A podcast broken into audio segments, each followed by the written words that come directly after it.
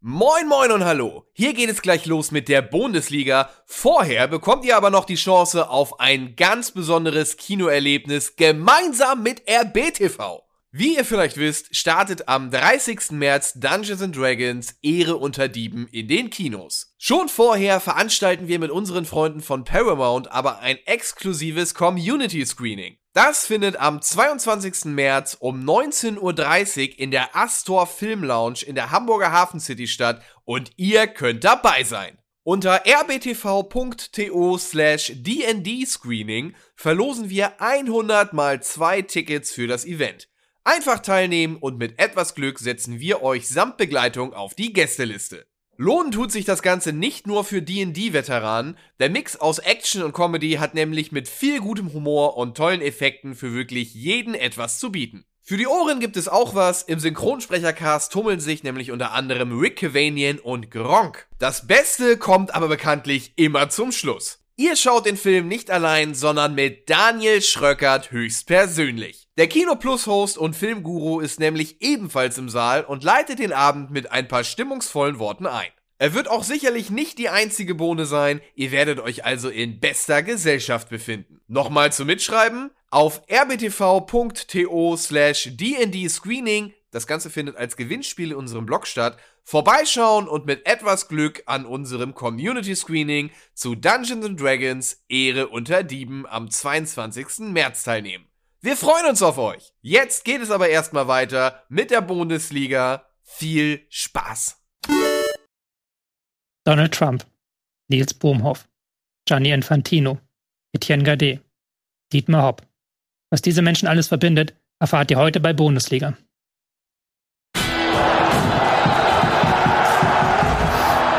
Diese Menschen haben alle eine Gemeinsamkeit. Sie sind alle nicht hier. Ja. Sie sind alle nicht hier in dieser Sendung. Ja. Sie sind alle ungefähr gleich beliebt auf diesem Planeten und nicht hier. Das ja. sind die Gemeinsamkeiten. Nico Backspin. Ja. Tschüss. Ich freue mich hier zu sein. Ich muss sagen, ich habe tatsächlich auch als Nico Backspin in meinem Handy eingespeichert. Ja, es ist, ja auch mein Name. Das ist auch dein Name. Ja, wollte ich gerade sagen. Was soll denn da sonst stehen? Ja, wir müssten leider aufgrund von Abwesenheiten heute ein bisschen umdisponieren und sind dafür umso dankbarer, dass wir einen wirklich klasse Gast so kurzfristig noch bekommen haben, der eingesprungen ist für die abwesenden Moderatoren. Konstantin Eckner. Hallo, Konstantin. Hey, wie Bin geht's? der Einzige, der klatscht? Ja, ja. super. Einzelner Applaus, sehr viel. Ja, zwei, zwei Leute applaudieren, drei eventuell. Konstantin, können, wir, können wir über die Aufkleber äh, hinter deiner rechten Schulter sprechen? Ich habe keine Ahnung. Okay. Ist, ist, nicht meine, ist nicht meine Wohnung, es ja. ist die Wohnung vom, vom Herrn Rasenfunk. Ja, okay, alles weiß, klar. was gemeint ist. Das, das ist nicht mein Office, ist, ist nicht mal meine Dartscheibe übrigens. Also. Ja, aber da das sieht man mal, wie spontan du eingestiegen bist, damit wir äh, quasi Fußballkompetenz hier im Haus haben, die das äh, ungefähr ersetzt, was Nils und Etienne geschafft hätten. Ja, alle Menschen, die den Mainzer Keller gesehen haben, die wissen natürlich, wessen Wohnung das ist. Also alle fünf Zuschauer, die wir vergangenes Jahr hatten beim ZDF. Vielen Dank dafür nochmal. Aber viel das, größer Die Dank. haben alle geklatscht gerade, ja. Die ja. klatschen alle gerade, ja, sehr gut. Ja, sechs, sechs Leute waren es doch. Und der Regisseur vom ZDF. Und der, ja, ich glaube, der hat es auch nicht geschaut. Ähm, Konstantin, erstmal vielen Dank, dass du so kurzfristig eingesprungen bist. Du hast natürlich diesen Bundesligaspieltag wie immer in seiner Gänze verfolgt. Ähm, du verfolgst auch sonst Fußball in all seinen Glanzpunkten. Aber damit du noch mal ein bisschen Werbung für dich machen kannst, du machst ja nicht nur Fußball in letzter Zeit. Du bist ein bisschen fremd. Äh, kein Kommentar dazu. Aber wenn es um Sport geht, ne, also genau, also äh, ich mache ja auch anderen Sport, Football, Eishockey, äh, Motorsport und äh, ansonsten gerne auf Twitter natürlich einfach mal folgen, dann seht ihr eigentlich meist der aktuelle CC unterstrich Eckner, E-C-K-N-E-R wird das geschrieben. Und ansonsten aber auch viel Fußball. Äh, gerne auch auf YouTube bin ich auch mit meinem eigenen Kanal unterwegs. Also youtube.com slash Konstantin Eckner. Also um mal ein bisschen Fremdwerbung hier zu betreiben äh, über YouTube in Richtung anderen Kanal. Das ist ja keine Fremdwerbung, ist ja Eigenwerbung. Das machen wir doch gerne. Ja, aber als, ne, als Unternehmen macht ihr jetzt quasi Werbung für mich mit. ist aber auch super. Ja, aber der TKP war in Ordnung. Insofern konnte man das jetzt machen an der Stelle. genau. Was wir aber noch lieber machen als Werbung, ist über Fußball reden. Lass uns doch über diesen Spieltag reden, der uns reich beschenkt hat mit Themen. Und lass uns natürlich anfangen mit einem Derby. Das haben wir jetzt ähm, zum hundertsten Mal gehabt an diesem Wochenende. Das hundertste Bundesliga-Derby zwischen dem SC Freiburg und TSG Hoffenheim. Nein, natürlich das anderste Bundesliga-Derby zwischen Schalke und Dortmund. Wird das jetzt eigentlich ein komplettes Witzegewitter von dir heute den ganzen Tag ich muss, über? Ich muss Etienne und Nils ersetzen. So. Also Ja, schlechte Witze, gute Witze, Überleitung, das ist das, das ist eine Menge, also. ich weiß ja, dass Konstantin meine Analysen noch besser machen kann als ich selbst. Also das, der da sind wir gecovert, aber wer soll hier diese, diese schlechten Witze übernehmen? Das, Ja, das muss, okay. Da muss ich mich aufopfern einfach für diesen Part. Aber ey, ich muss sagen, ähm, guck mal, ich habe ich hab so als Werder-Fan und ein Jahr zweite Liga und ein bisschen Abstand von der Liga schon so auch mal zwischendurch den Glanz der Bundesliga verloren an so Samstagnachmittagen mit so Spielpaarungen, auf denen wir schon oft genug rumgeritten haben, die nicht mehr ganz so viel was ausgestrahlt haben. Das Ding abends, das hat selbst mir so wieder ein bisschen Feuer und Energie gegeben, obwohl ich also durch Pillow ein bisschen an Schalke dran bin, ja, aber jetzt auch nicht so tief, als dass es mich jetzt emotional nicht schlafen lässt. Aber die Gesamtkonstellation, wie beide Teams sich in den letzten Wochen auf dieses Spiel hingearbeitet haben und dann der Abend, das fand ich war ein ziemlich geiles Ding. Also ich hatte rein, rein vom Sportlichen weg ziemlich cooles Gefühl. Wir hatten die Gesamtkonstellation Tabellenzweiter gegen Tabellenvorletzter. Klingt jetzt erstmal nach einem doch eindeutigen Spiel auf dem Papier. Dann guckt man aber auf die vergangenen Spiele und da sieht man, da haben wir die formstärkste Mannschaft Dortmund 2022 nur Siege geholt in der Bundesliga und du hast Schalke, die auch in der Rückrunde, also seit dem 18. Spieltag, noch ungeschlagen sind.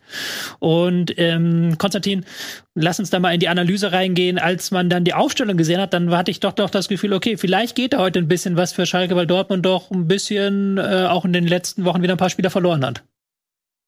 Ja, das ist, glaube ich, auch die Hauptstory, wenn es um Borussia Dortmund geht. Also Edin Terzic hat ja sich während dieser Winterpause, also vor diesem ähm, quasi Start der zweiten Saisonhälfte, ja doch einiges überlegt gehabt. Aber das fußt ja zum Teil eben auf Adiimi als Linksaußen, als relativ breit spielenden, dribbelnden Linksaußen, Brand so als verkappten ähm, Rechtsaußen, der dann eher so häufig ins Zentrum zieht. Also die Asymmetrie, Asymmetrie zwischen links und rechts, die gab's ja bei Dortmund. Mukuku war eigentlich auch vorn gesetzt und die drei sind aktuell nicht dabei und das war dann schon auch deutlich zu sehen gewesen auf Schalke. Also du hast dann Aller, der nicht in Form ist, der auch Form wenig zeigt, Modest als Ersatz, der im Pressing ultra schlecht war.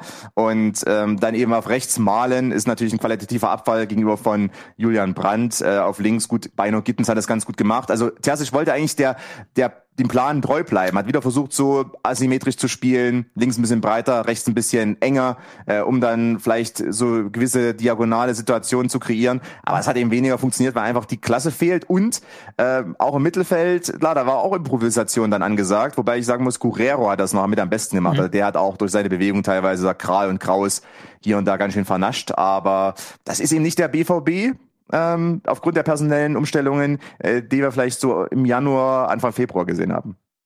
Ich würde trotzdem insofern dagegen halten, als dass ich den BVB in der ersten Halbzeit durchaus dominant fand. Ähm, ich habe da was Kleines vorbereitet. Ein Satz, den ich auch schon länger nicht mehr gebracht habe. Ich habe ein bisschen was Taktisches vorbereitet auf meinem Mourinho Tactical Board. Gehst du jetzt aus dem Bild raus und kommst an anderer Stelle rein? nee, nee, nee, nee, nee, so nicht, so nicht heute. Äh, Mourinho Tactical Board, eine Software, die es übrigens nicht mehr gibt. Nur so als äh, Hinweis. Ich mache das jetzt auch, ähm, muss ich auch nochmal jetzt hier ganz offen sagen. Mein Computer warnt mich immer davor, diese Software zu benutzen, weil es die eigentlich nicht mehr gibt und die auch nicht mehr gewartet wird. Das ist ein Sicherheitsrisiko für diese Sendung. Wahrscheinlich- Aber ich habe mich trotzdem aufgeopfert. Da ist mir meine persönliche Computersicherheit egal. Du meinst, die Daten werden direkt auf die Festplatte von weiß gespielt? nicht, ich weiß nicht, was das, was das ist. Ich weiß auch nicht, ob er, ob sie sich von Mourinho getrennt hat oder Mourinho von dieser Software. Aber ich habe mir jetzt mal die, ähm, hier die Aufstellung beider Teams so ein bisschen auf taktischer Sicht ähm, vorgenommen. Schalke so auf dem Papier in so einem 4-2-3-1. Warum das nicht so relevant war, dazu kommen wir gleich. Auch Dortmund hat ja Konstantin gerade schon gesagt, hier mit auch einem äh, 4-3-3, 4-2-3-1 Ding, mit äh, Guerrero überraschend hier auf, als der 13 im Mittelfeld und nicht auf Außenverteidigerposition, mit einem Malen, der nominell rechts außen war, aber auch häufig in die Mitte gezogen ist und hier Beino Gittens auf der anderen Seite. Was aber jetzt das, glaube ich, Entscheidende war, ist erstens einmal, dass natürlich Chan, wie man das in den vergangenen Wochen immer wieder gesehen hat, der ließ sich hinten zurückfallen in die Abwehr. Er hat dann damit häufig so eine Dreierkette gebildet. Und der zweite wichtige Aspekt war Schalke. Schalke doing Schalke Things, was sie in den letzten Wochen gemacht haben, nämlich sie spielen praktisch, man muss es so krass formulieren, eine Manndeckung ab dem Mittelfeld. Also sie spielen wirklich immer Mann gegen Mann. Sie suchen die Eins gegen Eins Zuordnung. Jeder Spieler hat einen Spieler. Und dann verformt sich das so, wenn die Außenverteidiger hochziehen, dass dann teilweise sogar ein Bild damit hinten reingeht. muss man jetzt anhalten. Was Dortmund sehr, sehr gut gemacht hat, ist, ich, ähm, wenn man diese Mannorientierung hier sieht, diese Manndeckung, jeder Spieler hat einen Gegenspieler. Man sieht schon ein relativ offenes Zentrum. Klar, da gehen dann die beiden so vielleicht ein bisschen zurück. Oder so ein Spieler hier hinten schiebt ein bisschen vor. Aber was Dortmund jetzt sehr, sehr intelligent gemacht hat, das hat Konstantin ja auch gerade schon angedeutet, mit einem Guerrero vor allen Dingen, dass ein Guerrero dann eben rauszieht und dann ein bisschen was im Zentrum öffnet. Das hat zum einen Haller so ein bisschen versucht auszunutzen über seine Rückfallen. Das hat nicht immer geklappt, da stimme ich dir auch zu, Konstantin. Was ganz gut geklappt hat, war so ein Malen, der dann häufig hier plötzlich zu finden war und damit dann so ein bisschen die Zuordnung gesprengt hat. Ja, dann hat Spülter hier hinten reingegangen und Matriziani war sehr, sehr aktiv, ist mir wieder rausgeschoben, hat er sehr viele Zweikämpfe gewonnen. Aber grundsätzlich hat der BVB da ein sehr, sehr gutes Spiel gehabt. Und was man dann auch beim Tor sehen konnte, was der BVB auch noch sehr gut gemacht hat, ist nämlich äh, mit einem Schlotterbeck oder einem Hummels, dass die immer mal wieder vorgerückt sind. Und dann eben, wenn, wenn daneben hier die beiden so standen, hatten die keinen Gegenspieler und konnten dann relativ unbedrängt auch durchlaufen gegen, einen, gegen einen Gegner, der eben Mann gegen Mann gespielt hat. Das fand ich eine sehr, sehr starke erste Halbzeit vom BVB, hatte Terzic ja auch so gesagt. Ähm, haben sie auch sehr, sehr gut ausgespielt. Und dann nach der zweiten Halbzeit, da so ein bisschen was passiert. Und da könnte ich jetzt so vielleicht dich so ein bisschen reinholen, Nico, als unser Mann für das. Soll ich jetzt die Taktik der zweiten ja, Halbzeit analysieren? Für die oder? Gefühle, weil ich hab's dann, dann war, ich hatte das Gefühl in der zweiten Halbzeit, da war es dann weniger ein taktisches Spiel. Und dann kam dann so ein Stück weit die, die Schalker Emotionalität ins Spiel. Ja, sie ist äh, ehrlicherweise ja dann auch das, was diese Mannschaft schon auch in die erste Liga getrieben hat. Und was, glaube ich, auch äh, ein nicht uns zu unterschätzender Faktor in den letzten Wochen bei dieser Serie ist, die sie gerade haben. Denn ähm, die Mannschaft strotzt vor Selbstbewusstsein und bei jedem Schalker, den ich kenne, liegt das immer auch daran, wie dieses, äh, dieses Stadion oder wie diese Fans diese Mannschaft und wahrscheinlich auch diese ganze Stadt sie durch die Gegend tragen. Und ähm, das ist am Anfang für mich auch ziemlich deutlich für Dortmund aussah, aber dann du aus einer Pause heraus mit Mut und auch, dann finde ich auch, das müsst ihr taktisch äh, irgendwie aussprechen, aber ich finde dann auch mit so viel Wucht zurückgekommen sind und haben schnell, auch glücklicherweise für sie schnell und auch, auch guten Ausgleich schießen, hat das Spiel ja komplett so ein bisschen ver verwuchtet und dann war es ein offenes äh, Kopf an Kopf, Auge in Auge Spiel für mich. Ja. Nein? Nein, doch, doch, ja. Auf der einen Seite sicherlich richtig, ähm, dass das Schalke, aber ich weiß ja, ob mit Mut, äh, die haben, waren eben auf eine gewisse Art äh, opportunistisch. Also das heißt, äh, die haben die einzelnen Fehler, die der BVB gemacht hat, äh, schon krass ausgenutzt. Schalke ist ja eine Mannschaft, die kann ja keinen Ballbesitz spielen. Also nicht mit dem Spielermaterial, äh, nicht mit der Ausrichtung, das funktioniert sowieso nicht. Du hast Salazar, äh, selbst Alex Kral und, und, und Co. Ne? Die, die, die können keinen Ballbesitz spielen, müssen sie aber auch nicht. Du hast in diesem Spiel zwei genau. Fehler gehabt. Das eine war der Ryerson-Pass auf, auf Bellingham vorm 1-1, ähm, als gut umgeschaltet wurde, als Kral dann äh, den Ball erobert hat, vorantreibt, dann vom Ball sogar loslässt, also den nicht weiter, äh, den quasi direkt übergibt, also hat er nicht drauf gedrängt, den Ball zu behalten. Das war intelligent gemacht. Und ähm, beim zweiten Tor eben auch Schlotterbeck, Ryerson, die hatten einige Kommunikationsschwierigkeiten und auch da und dann ist Ryerson rausgerutscht beim, bei, vom Kopfball und äh, das war ein kleinerer Fehler, die Schalke ausnutzen konnte. Und das waren immer so Phasen, in denen der BVB mal nicht ganz hundertprozentig auf der Höhe wirkte. Denn vor diesem äh, Fehlpass von Ryerson auf Bellingham vom 1-1 hatte Emre Can zehn Sekunden vorher bereits in fast fatalen Fehlpass auf der anderen Seite des Spielfeldes, auf der rechten Seite, ähm, fast begangen. Also das waren eben dann so die BVB-Momente, was natürlich hinzukommt, durch die personellen Umstellungen. Hattest du schon auch gesehen, dass die Abstimmung nicht immer passt? Also Schlotterbeck und Ryerson hatten ein paar Probleme auf der linken Seite. Hummels und ähm, auch Marius Wolf auf der rechten Seite. Hummels ja plötzlich mal rechts gespielt hat jetzt für Süle. Das hat nicht immer gepasst. Da waren auch schon so Dinge dabei, wo du sagst, okay, Terzic muss aktuell sehr viel umstellen und hat dadurch dann natürlich auch ein Team, was ein bisschen improvisieren muss. Und ähm, aber was trotzdem aus meiner Sicht gerade offensiv eben gut war, was du gerade mit Guerrero schon angedeutet hast, der hat ja auch häufig, und das ist interessant, als Linksfuß ist er häufig auch rechts rübergezogen. Oder hat sich dann ganz schnell nach vorn bewegt und da hat ja dann auch mit der Mann-und-Mann-Deckung nicht mehr gestimmt, vom 2-1 zum Beispiel, als Kral mhm. an Kraus übergeben wollte, aber Kraus irgendwo im Nirvana stand und niemals hätte Guerrero erreichen können. Also das waren dann auch eben Fehler bei Schalke. Aber trotzdem, insgesamt sind die defensiv viel stabiler in dieser zweiten Saisonphase. Die haben erst drei Gegentore kassiert und zwei davon jetzt gegen Dortmund seit dem quasi Rückrundenstart, seit dem zweiten Saisonstart. Und das ja auch mit einer Abwehr. Und das ist dann vielleicht der Faktor auch Leidenschaft.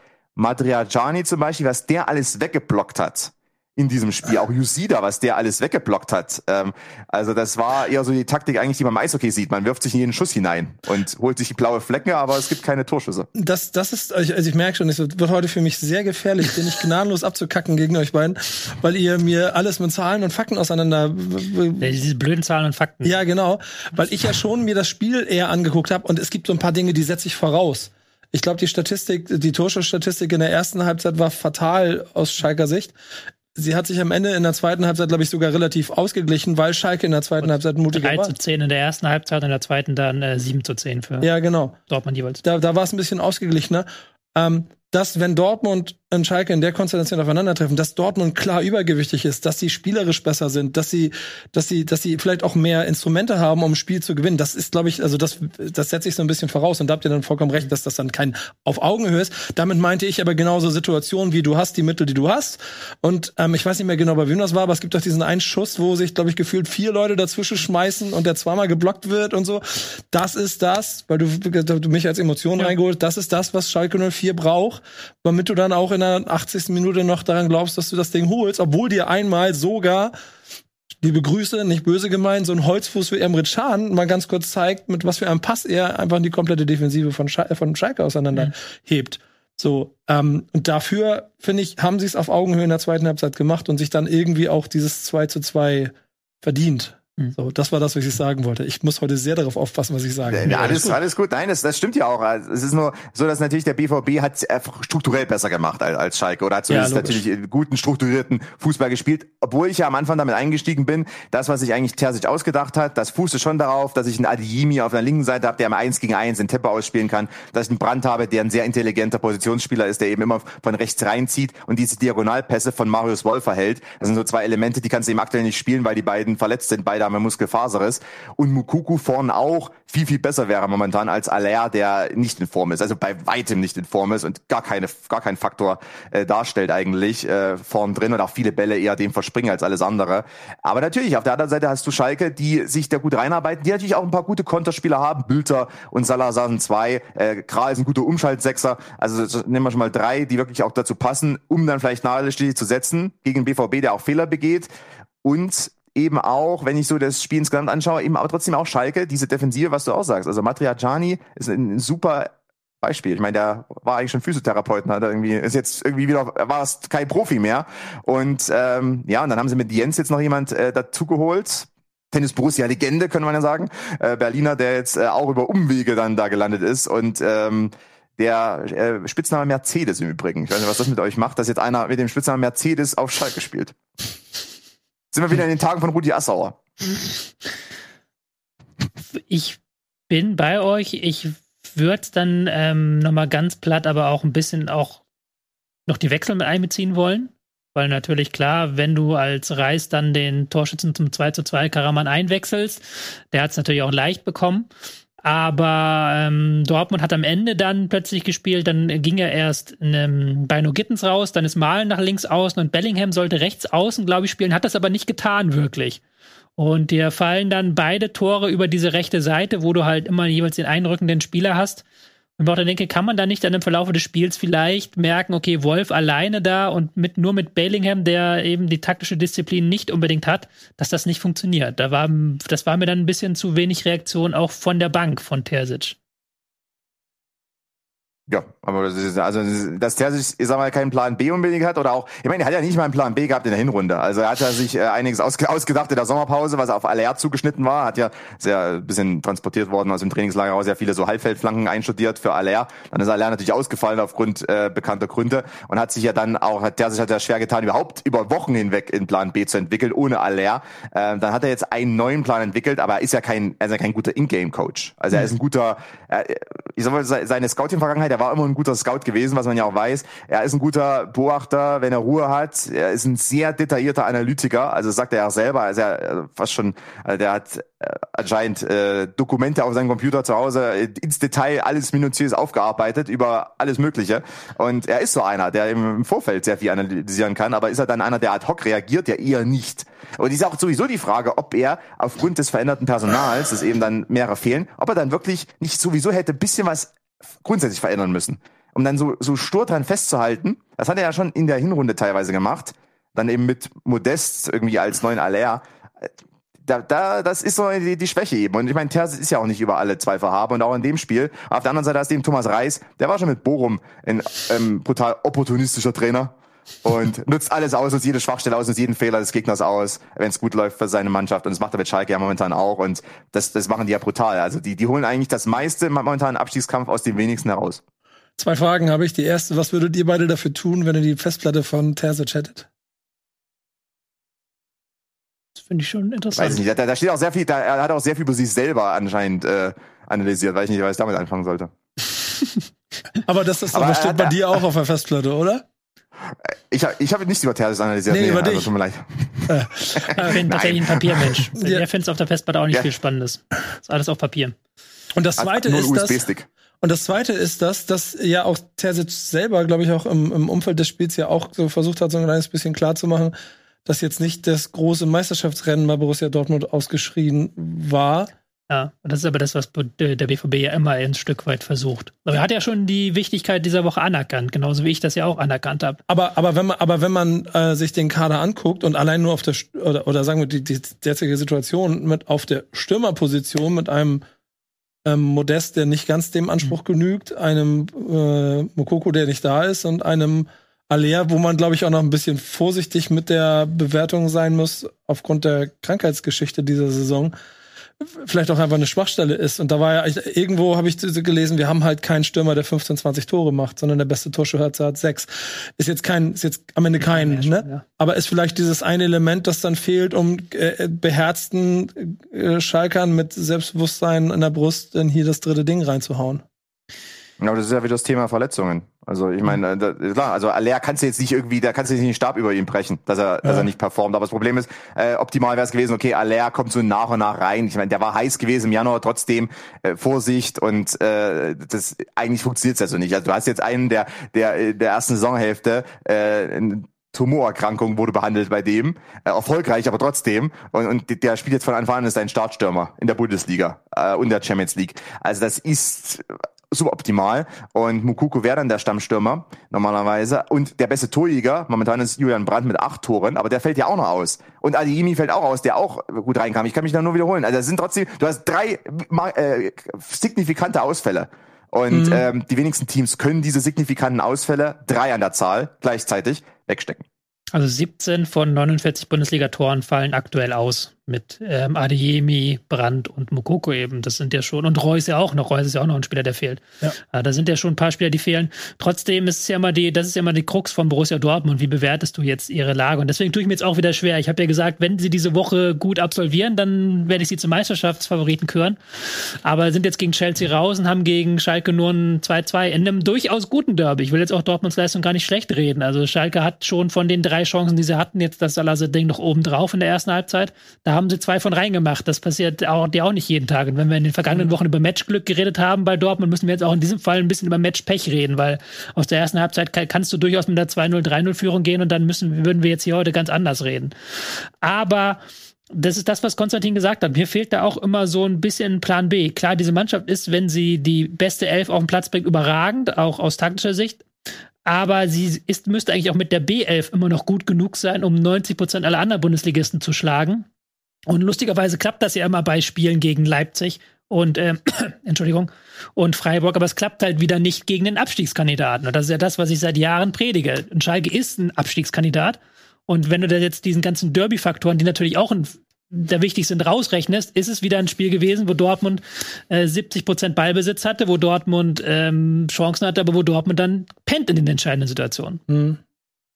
Weil das Wobei, ging, kannst du den Derby-Faktor wirklich rausrechnen? Also, Nee, ich meine, kannst du natürlich nicht. irgendwie Kannst du gefühlt- nicht. Nein, um 90 natürlich Minuten gab's da Bengalos hinterm Tor und äh, Ja. irgendwie. Und äh, ist es nicht, Trotzdem- deswegen 100. 100. Derby, ich ganz kurz, Nico, du bist da eher der Mann eigentlich, der das einschätzen kann, aber ich fand, da, da schon vorm Spiel hast du gedacht, okay, das ist jetzt eben nicht Zweiter gegen 18. oder 17., sondern das ist irgendwie trotzdem fast ein Duell auf Augenhöhe, auch wenn es spielerisch nicht so ist, aber es hat sich trotzdem so angefühlt. Ja, das, das ist ja der Grund, warum ich das vorhin so beschrieben habe, dass sie es in der zweiten Halbzeit zum Spiel auf Augenhöhe gemacht haben. Nicht taktisch, nicht von der Spielanlage, sondern vom Selbstbewusstsein, mit dem, und da kann ich immer nur aus meinen Schalker Kreisen quasi das transportieren. Aber das Selbstbewusstsein, das mir da entgegengeschrien ist aus den letzten Wochen, das hat gesagt, jetzt hauen wir die weg.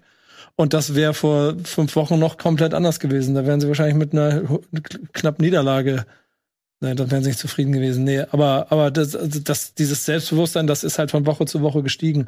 Und ich glaube, auch das sind die Faktoren, weil das, dieses Gegentor finde ich halt, das 2-2 ist gut gemacht, aber es ist auch kacken unnötig, dass Dortmund sich dieses Tor eigentlich noch fängt, aber Schalke will es auch irgendwie. Und das ist dann ja, halt der derby wirklich, also das war wirklich schlecht verteidigt, oder? Also Ja. das, also das äh, Ryerson, der da noch so ausrutscht, äh, das ist der Kopfball kommt ja auch fast in Zeitlupe dann in Ja. Richtung langes Eck. Äh, da denkst du dir so, okay, so ein Tor siehst du, aber eher so in der dritten Liga. Also, also oder, oder, wenn dann so ein Kopfball kommt, da kommt dann so ein Zeitlupe, fliegt er da rein und Meier streckt sich, äh, war in dem Fall kein Meier-Fehler, aber trotzdem, äh, das war, das war aber wieder so ein Ding, ähm, das hat aber BVB häufiger schon mal kassiert, häufig auch zu Hause im Übrigen. Also im Signal Iduna Park gab's solche krummen Dinger schon oder solche Gurkentore schon, schon des Öfteren in den letzten Jahren. Jetzt war es eben mal auswärts auf Schalke.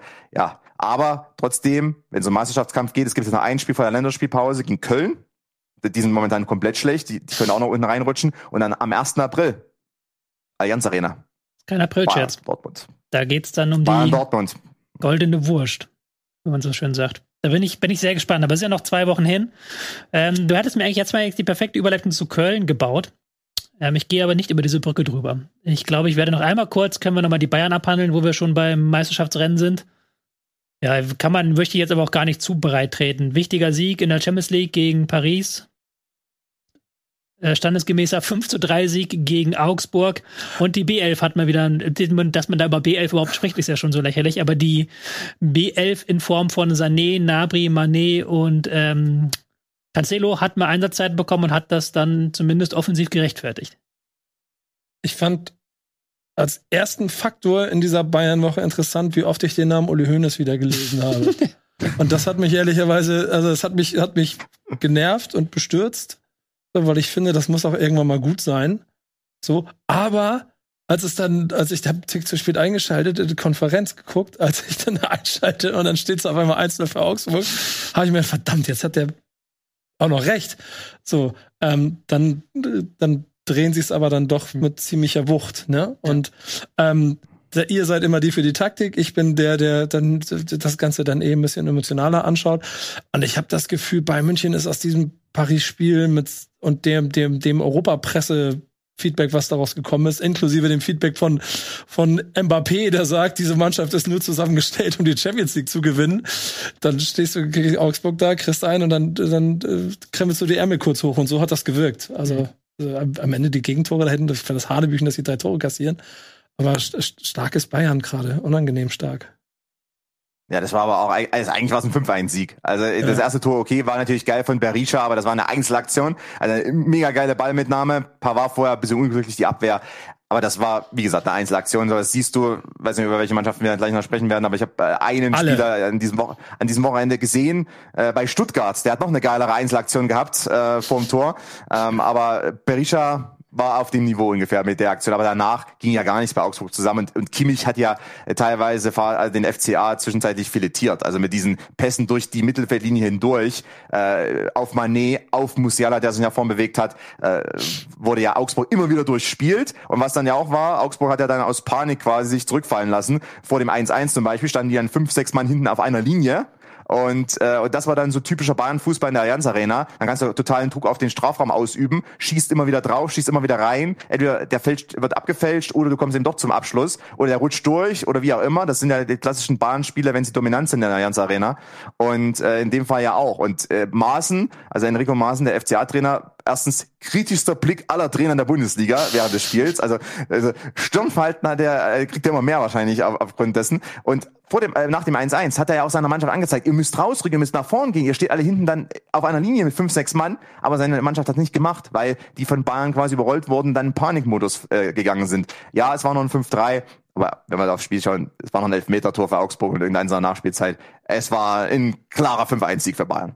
Ja, also kann man auch sagen, die B-Garde funktioniert wieder gut, auch wenn es defensiv dann in der zweiten Halbzeit, okay, ich habe dann auch dann tatsächlich auch selber nur noch die Konferenz geguckt und zweite Halbzeit war ja dann wahrscheinlich eher ein Auslaufen, wenn du eben so deutlich führst gegen, gegen Augsburg. Aber halt ein Sané, ein Cancelo, die haben noch mal ein bisschen Werbung für sich gemacht. Ähm, Nabri ist der Sorgenkind, aber ich will da jetzt auch nicht zu tief reingehen. Ich fand deine Höhnes-Aussage sehr interessant. Weil ich habe das Gefühl, Höhnes, der drängt wieder so ein bisschen in die Öffentlichkeit Ja, ich habe ein bisschen jedes Mikrofon an und ich habe das, ich habe das, das ist so ein, Ja? ich benutze jetzt ungern so diese, diese Reizwörter, aber ich finde, Hönes ist ja so ein Boomer-Thema, oder? Also wir sind uns doch hier, ich will jetzt auch gar nicht Hönes Lebenswerk schmälern, das sehr, sehr groß ist.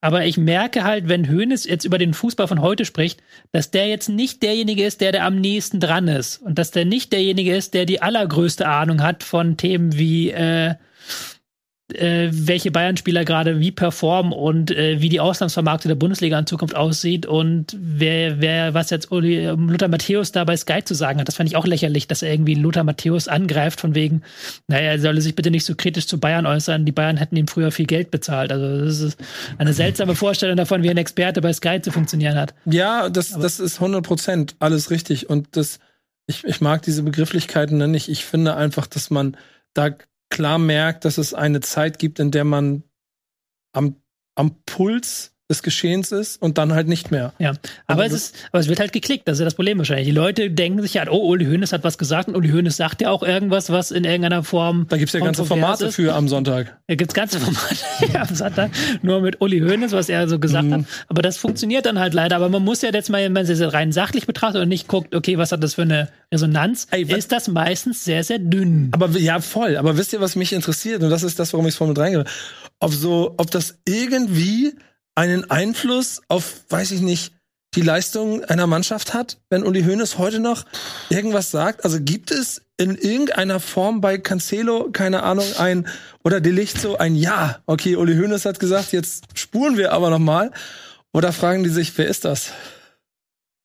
Ja, die fragen sich vielleicht nicht, wer ist das, aber natürlich sind die weit weg, weil von wem wurden die verpflichtet oder verlängert? Also von, von äh, Hasan Salihamidzic und Oli Kahn, aber vor allem Salihamidzic. Und, und äh, wenn du mit jüngeren Bayern-Spielern irgendwie mal kommunizierst, für die ist dann irgendwie Brazzo oder Salihamidzic ist so der erste Ansprechpartner, vielleicht Kahn und dann eben Nagelsmann, also die ganze Riege.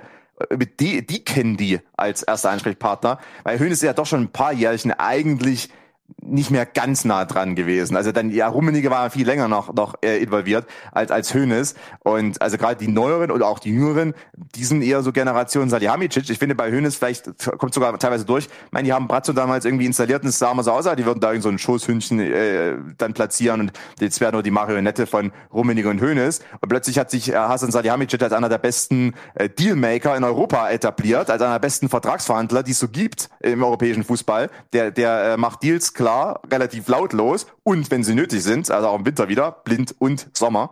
Ähm, und Vertragsverlängerung hat er auch relativ gut eingetütet. Also plötzlich ist der irgendwie so der, der Macher bei den Bayern noch vor Oli Kahn. Und äh, ich glaube, dass da vielleicht die alten Bahnen grauen und gerade derjenige, der lange die Strippen gezogen hat, dass der vielleicht nicht damit klarkommt, dass eigentlich sein früherer äh, Rechtsaußen, der hier so ein bisschen ähm, der, der, der Wühler auf der Außenbahn war und eigentlich äh, nicht unbedingt so ernst genommen wurde, dass der plötzlich da im, im Sports-Jacket rumläuft und da eigentlich das Sagen hat. Ich weiß gar nicht, ob das so weit würde ich jetzt persönlich gar nicht gehen. Ich bin aber auch sehr weit von entfernt, gebe ich offen zu. Hier in Hamburg äh, doch, ich, ich finde das, ich finde das interessanter Aspekt. Weil ich nämlich jedes Mal, wenn Hönes losredet, schon das Gefühl habe, dass Hönes auch darüber redet, was der kleine Bratzo denn da macht. Weil dieses, dieses Bild ist ja schon so ein bisschen eingebrannt. Aber dass der, dieser gute Herr Salihamidzic mittlerweile sehr, sehr gute Arbeit macht, ähm, das ist ja auch in Zahlen zu bemessen. So, und dieses Kräfteverhältnis in einem Verein bei Bayern München darf man nicht unterschätzen. Da bin ich mir 100% sicher. Ich glaube halt eher, dass er angerufen wird von Medienleuten, weil sie wissen, dass das funktioniert. Und dann sagt er halt seinen Sermon dazu und nicht wie andere Leute, die extra, die dann irgendwann sagen, nee, lass mal. Und momentan ist er wieder jemand, der geht jedes Mal ans Telefon, wenn jemand anruft, der Höhn ist und Mhm. äußert sich dann dazu. Das sollte Aber das ist ja auch nochmal so eine Generationssache, machen. oder? Das ist ja auch so eine Generationssache. Also es sind, wer ruft ihn denn an? Das sind dann auch vielleicht die älteren äh, Printjournalisten oder die eben ihn noch kennen, vielleicht aus den 90er und 80er Jahren. Also das ist ja auch, auch fast so wirklich ein Generationenthema, auch wenn es me auch medial so ein bisschen. Weil ähm, Höhne steht ihm auch noch so für diese alte Zeit, als vielleicht Sportjournalismus und äh, Sportmedien darüber funktionieren, dass du eben dann irgendwie den Bahnmanager, wenn du mit ihm gute Kontakte hattest, hast du irgendwelche Informationen bekommen und der hat dann auch mal eine saftige Aussage rausgehauen, die dann auf eine Schlagzeile oder auf eine Titelseite draufdrucken konntest oder eben irgendwie gut vermarkten konntest im Privatfernsehen. Und äh, die Kontakte sind immer noch da, aber es werden ihm einige von der Zeit überholt. Sowohl auf, auf der Seite der Vereine als vielleicht auch auf der Seite der Medien. Ich mache natürlich auch den Fehler, ich äh, spreche über darüber hier ausführlich und frage euch dazu, obwohl ich sage, dass es eigentlich nicht relevant ist. Bin ich auch in den, bin ich auch in den, in die Falle reingetappt. Deswegen mache ich jetzt, galopiere ich jetzt weiter und nehme jetzt das Thema von vorhin auf, nämlich den ersten FC Köln. Ähm, ich habe nämlich über das Forum und zwar hat das, der gute Triteator hat eine sehr nette Analyse gemacht, über welche Vereine wir hier eigentlich in Bundesliga am meisten sprechen. Analyse ist durchaus etwas streitbar, weil er hat einfach auf YouTube die Kapitelmarken genommen und hat dann geguckt, wie lange reden über was. Aber wenn natürlich die Kapitelmarke heißt Eintracht Frankfurt gegen FC Augsburg, dann reden wir, sind wir ehrlich, die Dreiviertel der Zeit über den FC Augsburg und über Eintracht Frankfurt gar nicht. Ja. Wie man unsere Sendung halt kennt. Und ähm, da ist der erste FC Köln. Der glorreiche erste FC Köln in dieser Analyse ist auf Platz 15. Ja, ja, oh, danke, liebe Regie. Das kann man das sehen. Können wir an der Stelle mal ganz kurz bitte eine andere Sache klären an, de, an dieser ganzen Situation? Ja. Dass mir Etienne Gardet regelmäßig hier, äh, dass ich mir von dem anhören muss, dass wir überhaupt nicht über Eintracht reden und immer kleine Monologe und am Ende viel zu viel über Werder Bremen gesprochen wird an der Stelle. Und die zweite Frage, die ich stelle, wo ist der HSV in dieser Abrechnung? Den konntest du natürlich dir nicht verkneifen, den Nee. Spruch. Und ähm, Ja. Gehört nicht zu den ersten 18, ne? Also es ist, ist glaube ich, auch aber eine ganz gute Abbildung. Aber über den ersten FC Köln reden wir dieser Saison nicht viel. Liegt aber auch ein bisschen am ersten FC Köln in dieser Saison, weil wir natürlich dann immer, die- diese Vereine sind im Meisterschaftskampf und diese Vereine sind im Abstiegskampf und der erste FC Köln ist bislang weder im einen noch im anderen. Ich habe das Wort bislang nicht zufällig gewählt, weil der erste FC Köln doch momentan arge Probleme hat. Der erste FC Köln schießt keine Tore mehr. Ähm, in den vergangenen, Konstantin, helf mir, wie, wie viele Tore haben sie jetzt, jetzt irgendwie in den letzten fünf Spielen? Viermal null Tore oder wie war das? Das war, das, genau, und das war da jetzt, äh, es war irgendwie, also Bochum gegen Köln war, das eine eine Team hat dreimal in Folge nur, äh, kein Tor erzielt, das andere viermal in Folge. Ja, Guck mal, das sind so Sachen, die kann ich mal ganz schnell nebenbei nachgucken, dann kann ich auch kurz Das kannst du dann ganz schnell nebenbei nachgucken. Und, und bei dem Spiel ja auch, äh, ich weiß nicht, äh, ob Köln hat keinen Rekord aufgestellt, aber äh, irgendwie 45 Flanken und äh, Bochum hat äh, 53 klärende Aktionen gehabt. Ja, von den, 5, äh, von den, ich glaube, 48 Flanken waren sind sechs angekommen beim ersten FC Köln. Eine Halbchance durch Selke, der einen Kopfball in Richtung Tor gebracht hat. Ansonsten war das sehr, sehr dünn. Und der, Ich, ich, nehm, ich nehme eine Sache kurz vorweg, die ich anbringen werde, wenn wir über äh, den großen SV Werder sprechen. Ähm, da gibt's ja eine, eine, was beschreibt man das? So, so einen so einen Schandfleck, einen journalistischen Schandfleck äh, auf dem auf dem Weg von Werder Bremen in die zweite Liga, über den wir nachher sprechen. Ähm, der hängt mit dem 24. Spieltag und der Punkteanzahl zusammen. Werder Bremen ist das letzte Mal, also äh, ja genau, komme ich nachher zu. Ähm, der 1. FC Köln hat jetzt 27 Punkte am 24. Spieltag. Und der 1. FC Köln hat Werder Bremen richtig den Arsch versohlt äh, im Januar. Ich war live im Stadion mit 7 zu 1. Seitdem, ich fasse es kurz mal schnell zusammen, da kommen wir nämlich auch zu dieser Torsache. Unentschieden in München, dann kein Tor gegen Schalke, unentschieden. Kein Tor gegen Leipzig, unentschieden. Gegen, gegen Frankfurt machen sie drei Dinger, gewinnen. Dann 0-3 Stuttgart, 0-2 Wolfsburg, 0-0 Berlin, 0-2 Bochum. Ja. Das heißt, Ja. sie sind jetzt, also sie haben aus den letzten sieben Spielen einmal drei Tore gemacht gegen Frankfurt. also sie haben aus, äh, sie haben jetzt in den vergangenen, seit Werder haben sie vier Tore geschossen. Und davon hast du ja drei gegen Frankfurt gerade. Drei Gegner. Und auch, das sind auch die einzigen drei Punkte und dann ein paar Unentschieden und so. Das, ich finde auch, das sind alles Faktoren, die man auf jeden Fall mit arges Augen beobachten sollte, wenn man, wenn man Kölner ist, weil da funktionieren Mechanismen aus der Vergangenheit und das ist diese Statistik, die eben eingebaut, die finde ich großartig, weil das ist mein Köln-Spiel. Irgendwie sei kompakt, hau die Dinger rein, irgendeiner macht sich schon.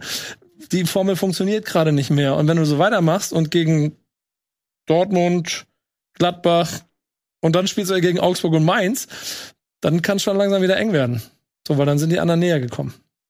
Also Köln im Abstiegskampf für Egner? Also es gibt ja äh, häufig so eine Mannschaft, die so äh, während der Rückrunde von Platz 12 oder sowas noch runterrutscht. Äh, Werder hat ja auch mal eine Saison gespielt, in der es, in der man äh, zum Kommen Zeitpunkt eine zu. Ja, ich sag doch, also es, gibt immer so Teams, die mal unten reinrutschen, äh, die man vielleicht nicht unbedingt da auf der Rechnung hatte. Und Köln ist aktuell Topfavorit auf äh, diese Rolle in dieser Saison. Ob die noch am Ende absteigen, weiß ich nicht, aber dass die unten reinrutschen, könnte sehr gut sein. Die treffen vorne nichts, wenn die in frühen Rückstand geraten, wie gegen Bochum, ist zappenduster, weil dann Flügelspiel, Flanken, die nicht gut vorbereitet werden, sondern die einfach reingeschlagen werden meistens. Ähm, und eben auch, was ja mittlerweile komplett auch fehlt, man hatte ja eine Zeit, in der Köln diese Raute gespielt hat, relativ kompakt gut im Mittelfeld stand, relativ ansehnlichen Ballbesitz war und vor allem gutes Gegenpressing dadurch kreieren konnte. Ist alles weg. Also ist alles nicht mehr vorhanden. Und was mich dann auch interessiert, und da äh, ist dann eher auch für dich wieder, Nico, interessant, wenn wir mal so ein bisschen auf Emotionalität, auch auf die Gesamtlage bei Vereinen schauen. Ich mag, wie ich hier so als der Emotionale, so quasi. Ja, das, das, natürlich, Ich bin hier fürs du bist, der- Emotionale du bist der Mann, du bist der. Mann für, für die Bengalos und Ja. natürlich für die äh, Ausbrüche dann in den äh, äh, Geschäftsräumen. Und was ist denn, wenn am 32. Spieltag oder am 31. Spieltag Köln 17. ist? Was passiert dann mit Steffen Baumgart? Der hat ja an sich eigentlich eine brutal feste Position bei Köln. Ich Aber möchte- ich gehe was noch passiert weiter. dann mit ihm? Was ist denn, wenn der erste FC Köln am 33. Spieltag noch nicht gerettet ist und der SV Werder Bremen dann nochmal drüber nachdenkt, aber sich fürs Hinspiel revanchieren möchte? Also ich habe jetzt auch meinen Davy, Davy Selke zurückgeholt. Okay, aber. Das Ding ist durch. Der kommt. Okay, okay, okay. Nein, aber mal, mal, mal Spaß beiseite. Also ich denke wirklich, was passiert denn mit Steffen Baumgart? Was pas- passiert denn mit Köln? Köln hat ja eine gewisse Stabilität schon sich erarbeitet als Verein selber. Und man ist ein bisschen zurückhaltender geworden in der ganzen Erwartungshaltung und auch in, äh, ich sag mal, der Analyse der Gesamtlage. Also es ist nicht mehr, es wird nicht mehr nach Europapokal die ganze Zeit geschrien. Aber es ist immer noch ein Verein, äh, wie- wie die Amerikaner sagen, on the edge. Das ist immer noch ein Verein, der komplett explodieren kann aus meiner Sicht. Und äh, Steffen Baumgart ist momentan so eine Galionsfigur, eine Führungsfigur, eine, eine Konstante oder auch so so ein Fels in der Brandung, weil er meistens auch so aussieht am Spielfeld dran, als wäre einer. Aber was passiert mit ihm, wenn er plötzlich dann nie in Frage gestellt wird, wenn seine Position nicht mehr so stabil ist? Explodiert, äh, implodiert bzw. explodiert das dann alles? Könntet ihr euch vorstellen, könnt ihr euch vorstellen, dass er mit in die zweite Liga geht? Also mal Ja, jetzt, jetzt, jetzt sind wir jetzt Ja. hier bei, jetzt Nein, nein, nein, nein, nein, nein, nein, zu nein, viel. nein, Das kann nein, auch nein, sein. nein, Nein, ich, ich, ist ich will mal, das meine ich total. Ich weiß, das ist total schwer. Ich will das nur mal vom Gefühl, weil ich habe, ich habe ja so auch ein paar Kölner so im Umfeld und die sind alle, a, haben die eine gewisse Ruhe der, der Gesamtsituation gegenüber. Habe ich manchmal das Gefühl, das schwenkt in Köln ja aber auch immer krass um, was Euphorie und Entsetzen stattfindet. Ich glaube aber, das, was der Ko Kollege da in den letzten Jahren aufgebaut hat, ist so groß und ist so stark für den Verein und hat ihm so eine neue DNA der Mannschaft gegeben, dass ich halt nicht glaube, dass das, dass das zu Kurzschlusshandlungen stattfinden, stattfinden Ich wird. weiß nicht, wie, wie es dann aussieht, wenn Stöger. Hm? Dich mal an Stöger. Ja, zum stimmt Beispiel. Also. Stöger hatte ja. auch mal so eine Position, da war Schmatke und Stöger, da war Ruhe im Verein, hat man mal gesagt. Schmatke hat Ruhe reingebracht. Die sind in ruhigen Fahrwa Fahrwassern oder ge ruhigen Gewässern, wurde immer gesagt.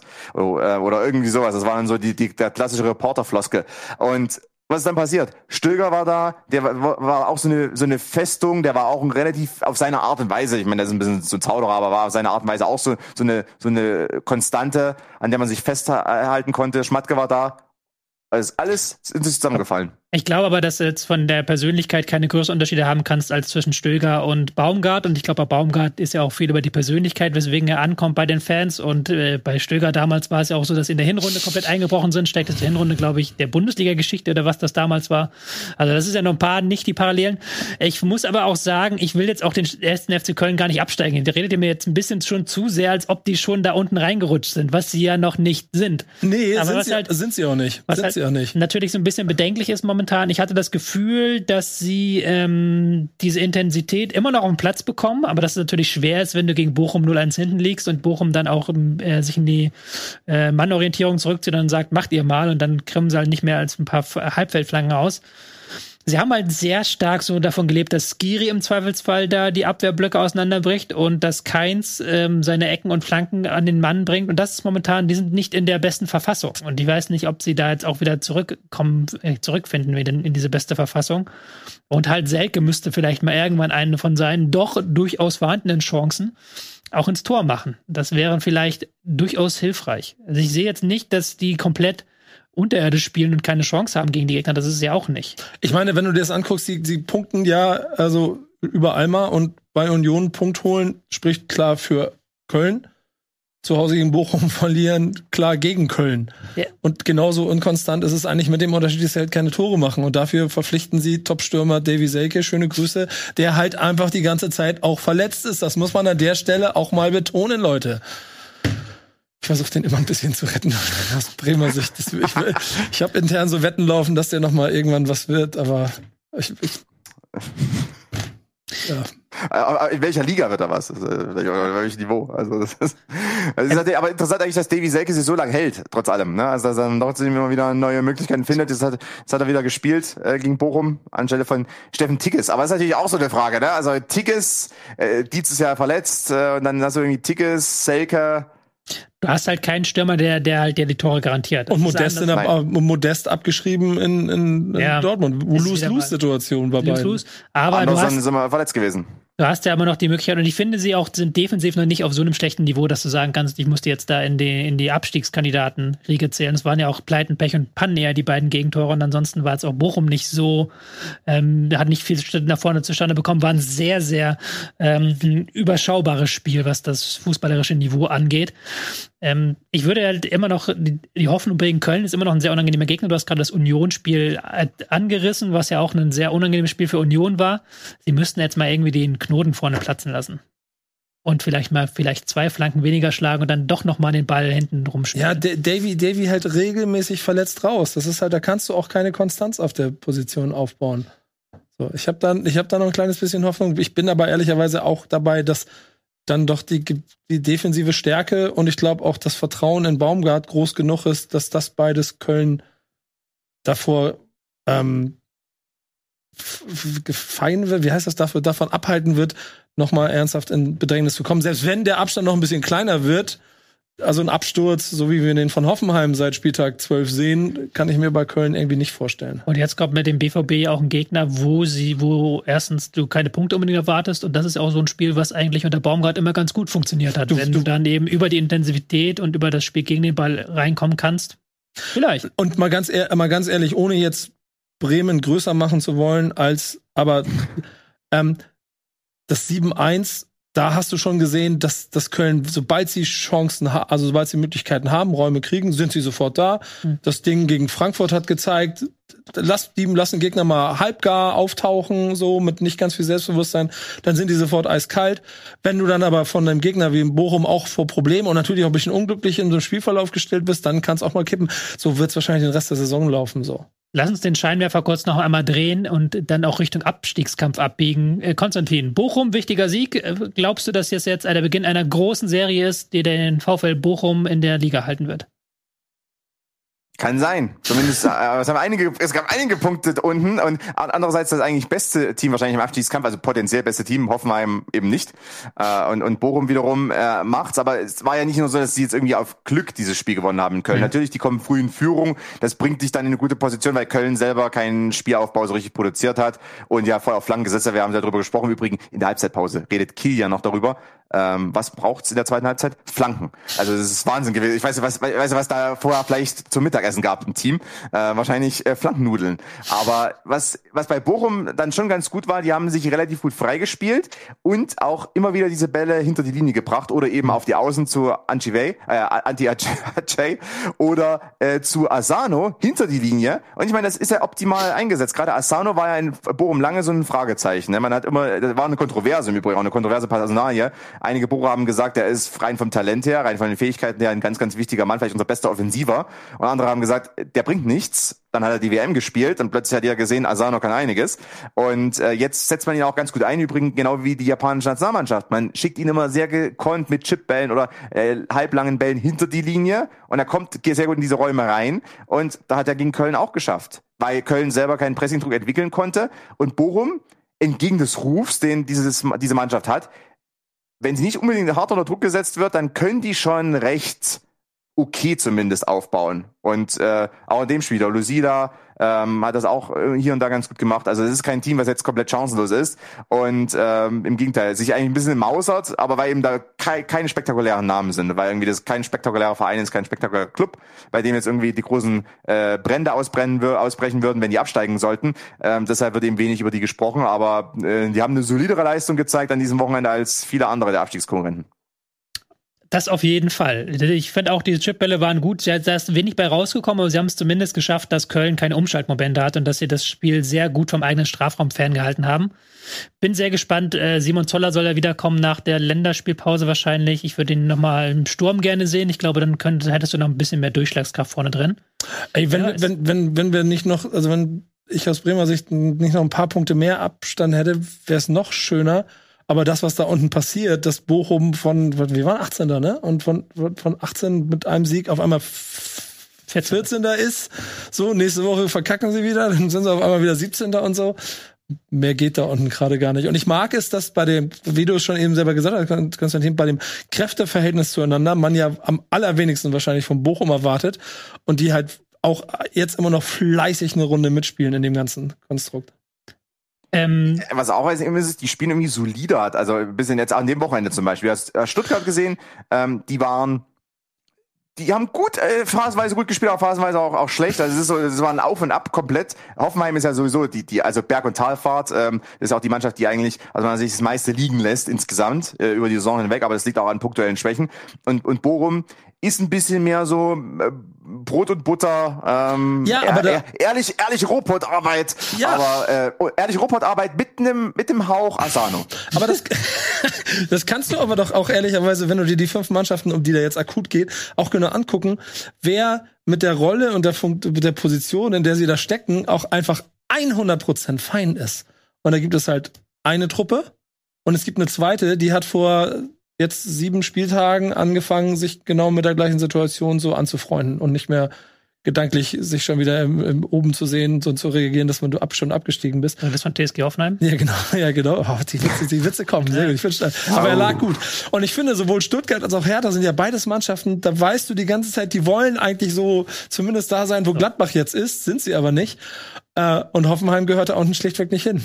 So, und jetzt muss ich dich natürlich, natürlich stoppen. Äh, Ja, statistisch auf dem Bild Ich muss, anfangen, euch, ja. ich muss euch hier, muss euch hier stoppen, denn die, die, diese, diese wirklich tolle Debatte, die können wir nicht führen, ohne dass wir vorher noch ein bisschen Geld eingesammelt haben. ja. Und zwar Geld von unseren Werbesponsoren. Nach einer kurzen Pause geht's weiter. Willkommen zurück zu der aktuellen Folge Bundesliga. Heute ohne Nils Bohmhoff und ohne Etienne Gade.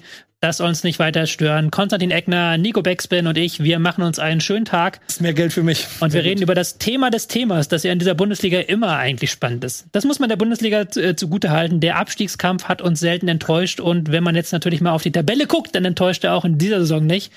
Wir haben schon geredet über den VfL Bochum, der mit einem Sieg auf Platz 14 gesprungen ist. Wir haben geredet über Schalke und ihr dürft euch jetzt entscheiden, über was ihr als nächstes reden wollt. Wir haben noch Hertha im Angebot, wir haben den VfB Stuttgart und die glorreiche TSG aus Hoffenheim.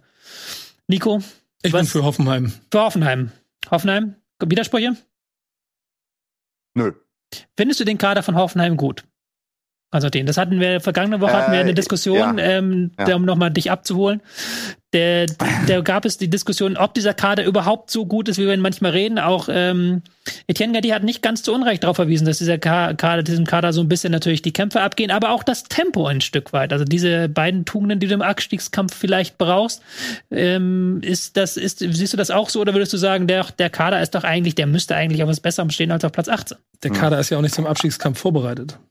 Äh, Ja, zum einen, aber ich weiß nicht, ob Kämpfer fehlen, also so Delaney und da sind zwei, drei andere und Angelo Stiller, also diese, diese das Ey, sind auch schon aber Leute, da die geh ich richtig- sofort rein. richtig hinlangen können. Aber da gehst du sofort rein. Warum holst, warum holst du Delaney in der, in der Winterpause und dann spielt er ein paar Spiele und dann sitzt er jetzt schon wieder auf der Bank? Ja, ich kann dir sagen, warum. Ich sagte ja auch ganz klar, der, der Kader ist gut bis auf zwei ganz neuralgische Stellen. Äh, die haben keinen Sechser. Also die haben, also äh, Breitenreiter hat ja in der Saison schon jeden ausprobiert als Sechser, bis auf den Busfahrer und den Zeugwart. Die waren als letztes dran gewesen vor seiner Entlassung. Aber ansonsten durfte jeder mal Sechser spielen. Und es hat bei ihnen keinen so richtig funktioniert. Geiger macht es jetzt eben einfach, aber es ist, er ist kein Grillitsch. Das waren jetzt fünf Euro ins Phrasenschwein, dass Geiger kein Grillitsch ist. Aber es fehlt natürlich Grillitsch. Es fehlt ein Spielgestalter, entweder auf der Sechs oder eben auf dieser Grillitsch-Position irgendwie zentral in der Dreierkette. Aber es fehlt dieser eine zentrale Spielgestalter. Die haben keinen Spielgestalter. Die haben keinen, der den, der den Passimpuls geben kann.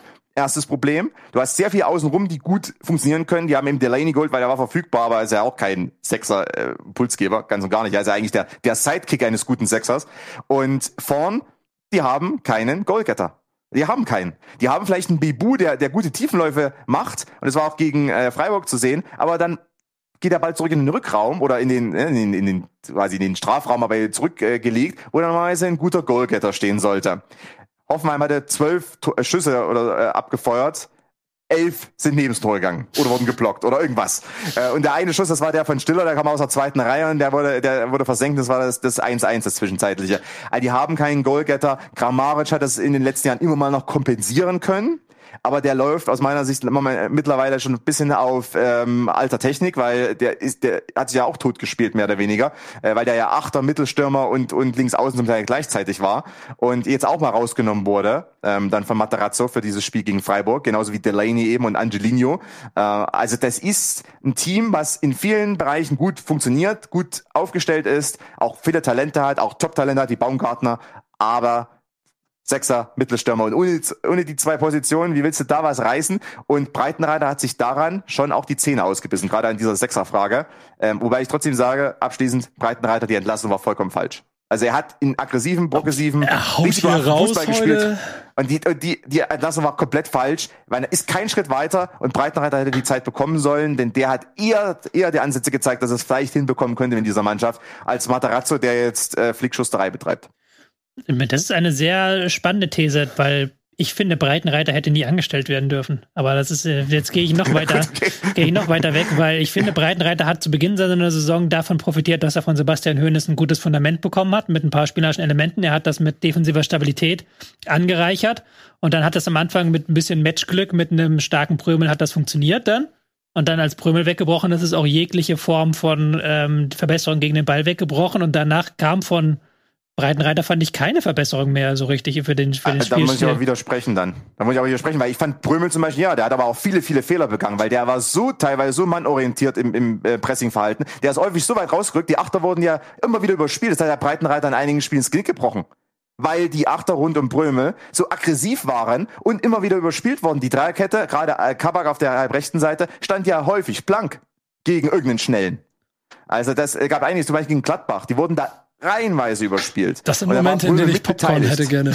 Also das, das, dass ich sage, also ja, Brömel hat natürlich Stabilität gesorgt, wenn es so ein bisschen, wenn es so ein bisschen langsamer war, aber im Pressing vorn hat der zusammen mit einigen anderen, also er war nicht der einzige, Baumgarten hat auch teilweise Fehler begangen da, aber oh. wenn er acht gespielt hat, also da sorry, aber die, die haben da, die haben da Breitenreiter so ein bisschen auch nicht unbedingt geholfen.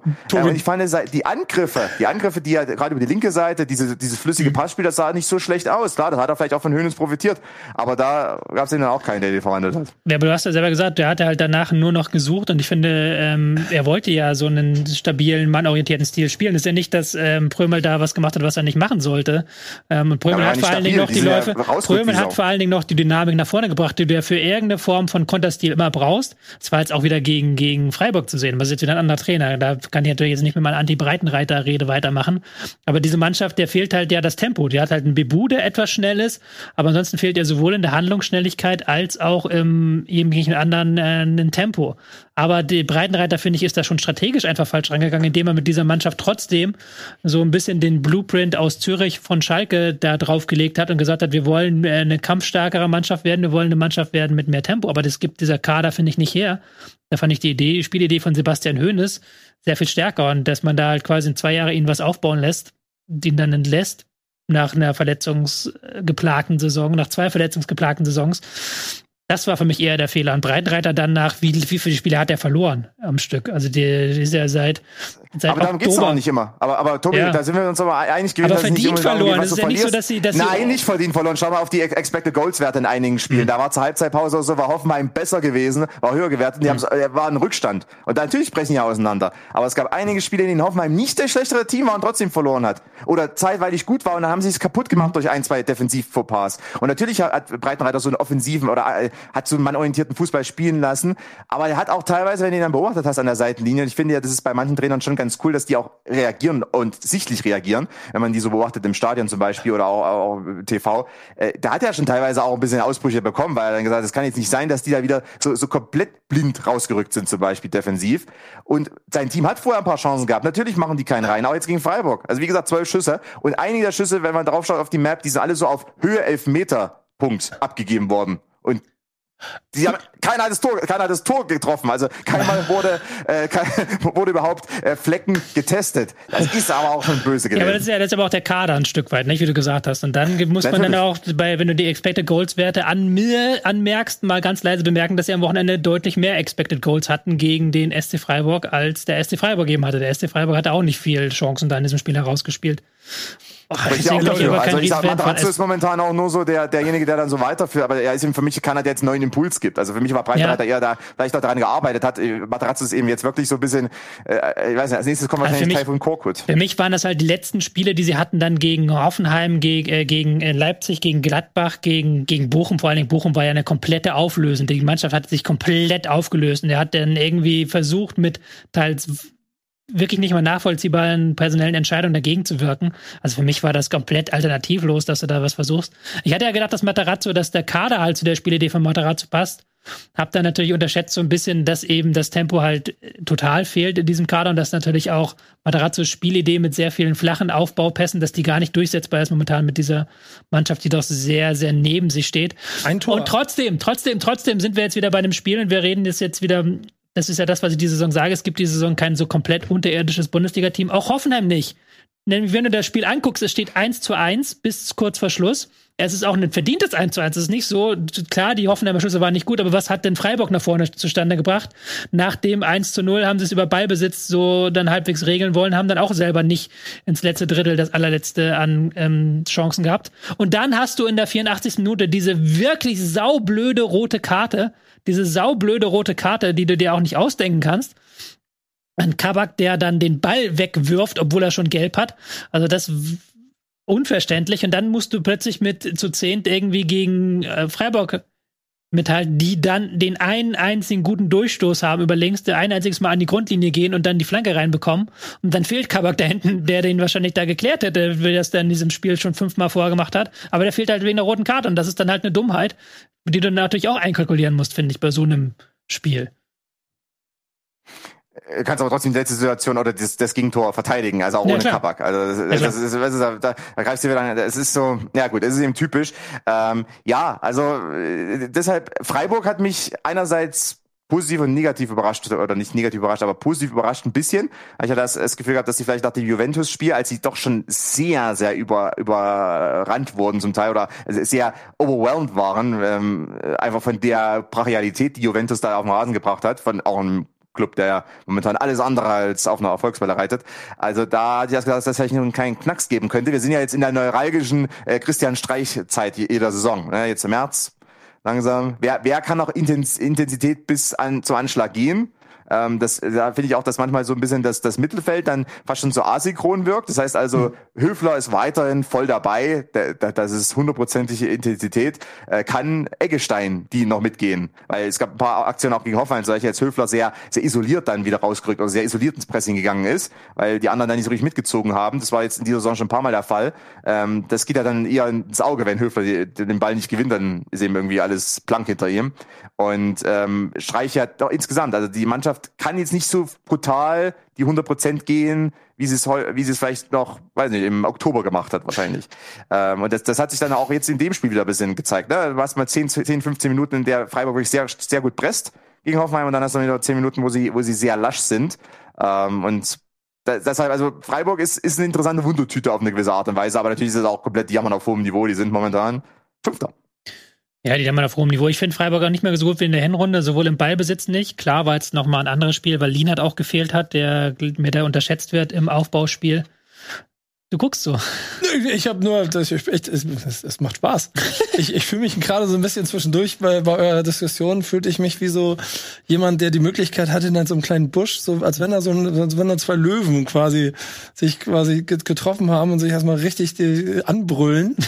So hat sich das angefühlt mit Über zwei Breitenreiter, das war ein sehr emotionales Thema. Sehr, Fußball. sehr Jetzt, also ich habe noch Ja, nie, ich hab, äh, Breitenreiter ist das kontroverses Thema, was es gibt im deutschen Fußball, oder? Ich- also, ich- ich hab- ich hab- Breitenreiter. Ich arbeite, Tobi, ich arbeite jetzt fast ein Jahrzehnt mit dir zusammen und ich habe selten so einen ernsten Blick in deinen Augen gesehen. das stimmt, ich war auch ein bisschen überrumpelt. Aber ich bleibe dabei, dass Breitenreiter nach diesem Bochum-Spiel entlassen werden muss. Und ich hatte ja noch so ein Das Stück, werde ich mir nicht, das werde ich mir nicht nehmen lassen. Das ist mir ein wichtiges Thema. und ich hatte ja noch so ein Stück Fleisch und wollte noch so den Transfer von Rütter in der, in der Pause, in der, in der Winterpause noch mit in die Mitte schmeißen, um zu fragen, so, wie kann man denn als Verein auf die Idee kommen, in der Situation den einzigen Stürmer, den man hat, äh, zu verkaufen?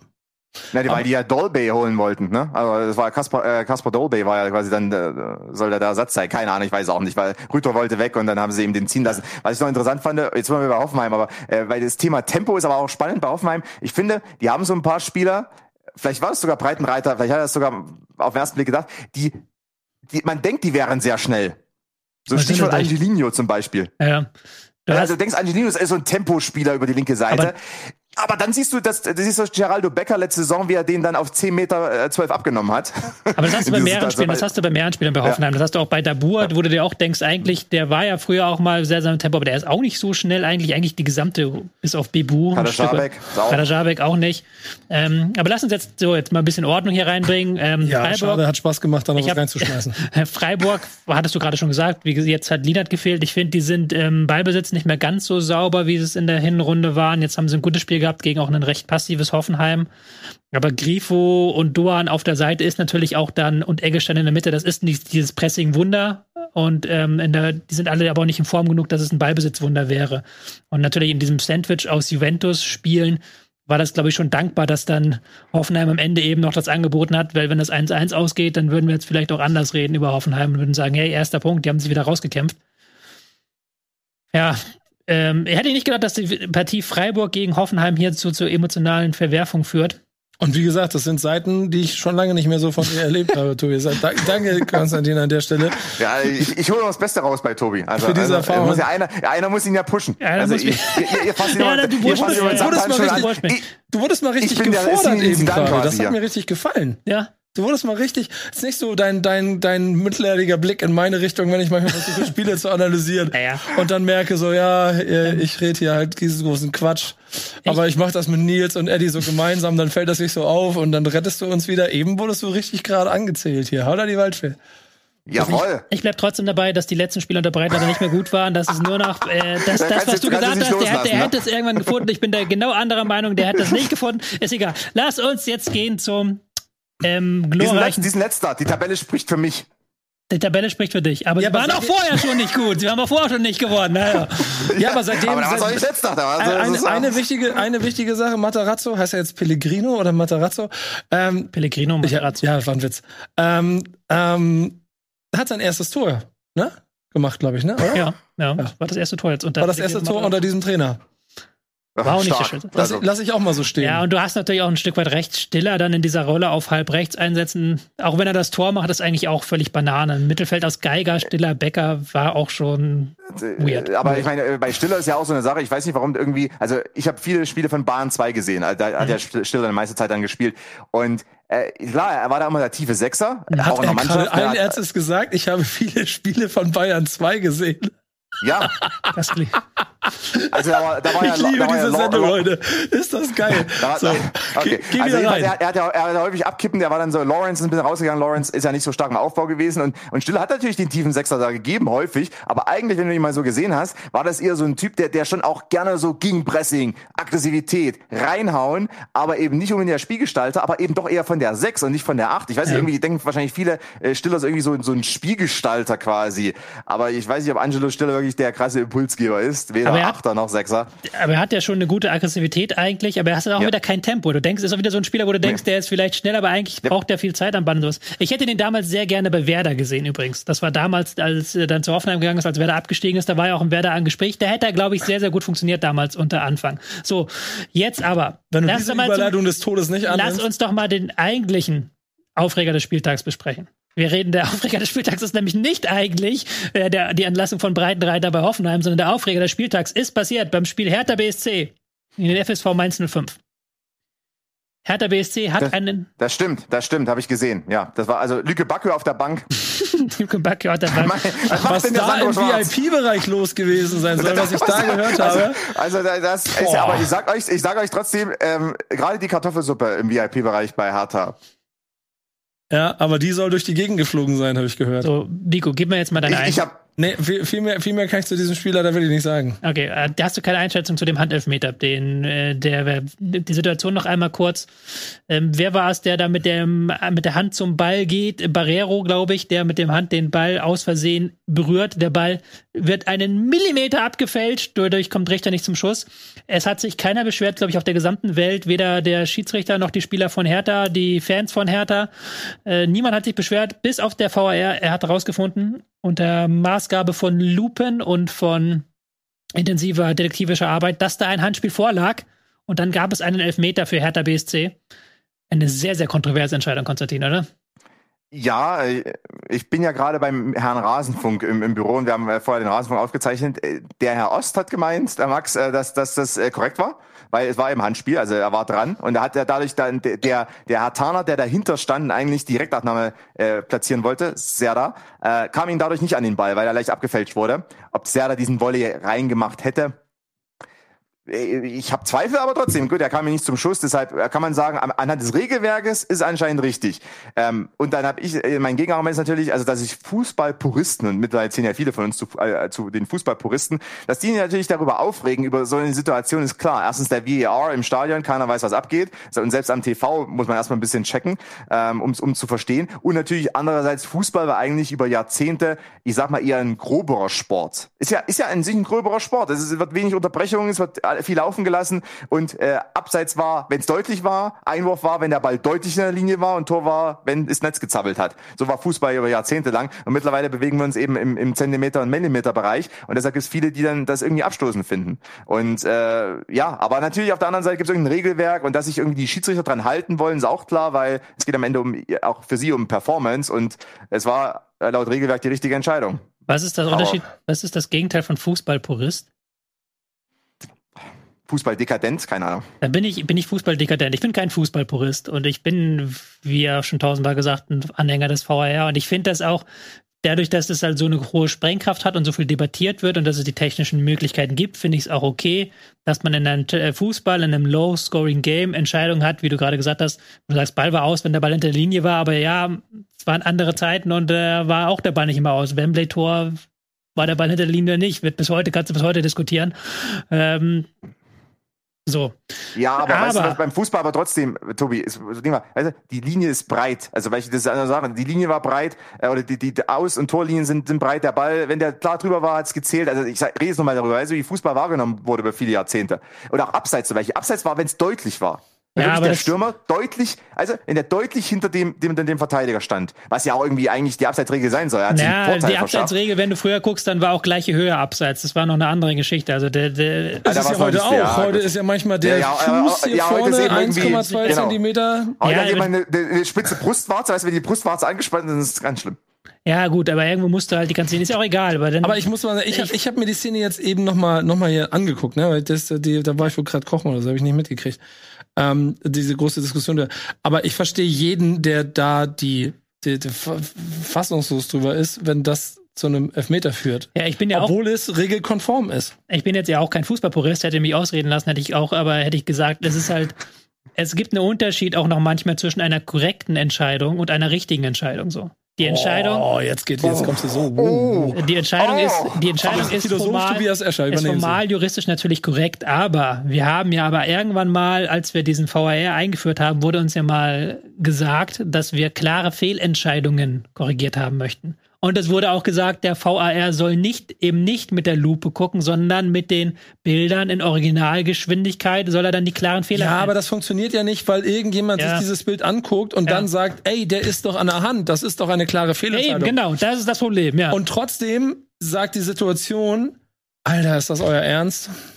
Ja. Also ich deswegen, ich meine, hier gucke ich, habe hier Bo Svensson eben nochmal in Großaufnahme gesehen. Ich verstehe voll, dass der, dass, dass der da nicht, also dass der sich da nicht rot holt in der Situation. Das ist da Chapeau, Herr Svensson. So, wirklich, der, also, Wahrscheinlich auch Fußballpurist, oder? Ja. Bo Svensson eher. Also auch, auch, auch, früher schon als Spieler, eher ein puristischer oder eher so ein puristischer Typ gewesen. Und ich glaube auch so von, von seinem ganzen Auftreten her. Ich, ich mache noch mal einen anderen, weil ich das jetzt äh, die letzten paar Wochen und diese, ich finde, das tut der, das, das, ich mache die Diskussion jetzt nicht auf, aber so eine kleine Erfahrung. Ich war jetzt zwei Wochen in den USA auf einer Produktion, habe in dieser Zeit jeden Abend Basketball geguckt. Immer NBA. Das war schön, immer 20, 21 Uhr ins Bett und dann habe ich geguckt. Da gab es in jedem Spiel irgendwann diese Situation, da gab es noch Foul, ins Aus und diese ganzen Kleinigkeiten, wo dann die Challenge gechallenged wurde von den Coaches und das dann entschieden wurde. Und auch da, du hast in 50 Prozent der Fälle hast du echt gedacht, Alter, ja, aber das ist doch nicht, der kann doch jetzt nicht, warum hat er denn jetzt in diese Richtung entschieden? So, weil, weil es immer so war, okay, der berührt ihn doch gar nicht. Und, und das ist ja genauso eine. Das heißt, die Diskussion gibt es ja am Ende nicht nur hier. Da wurde es irgendwie dann hingenommen, weil man gesagt hat, der Schiedsrichter hat das so entschieden, Feierabend, dann wird über diese Situation auch nicht weiter nicht diskutiert. Ich glaube, an den Punkt müssen wir hier kommen.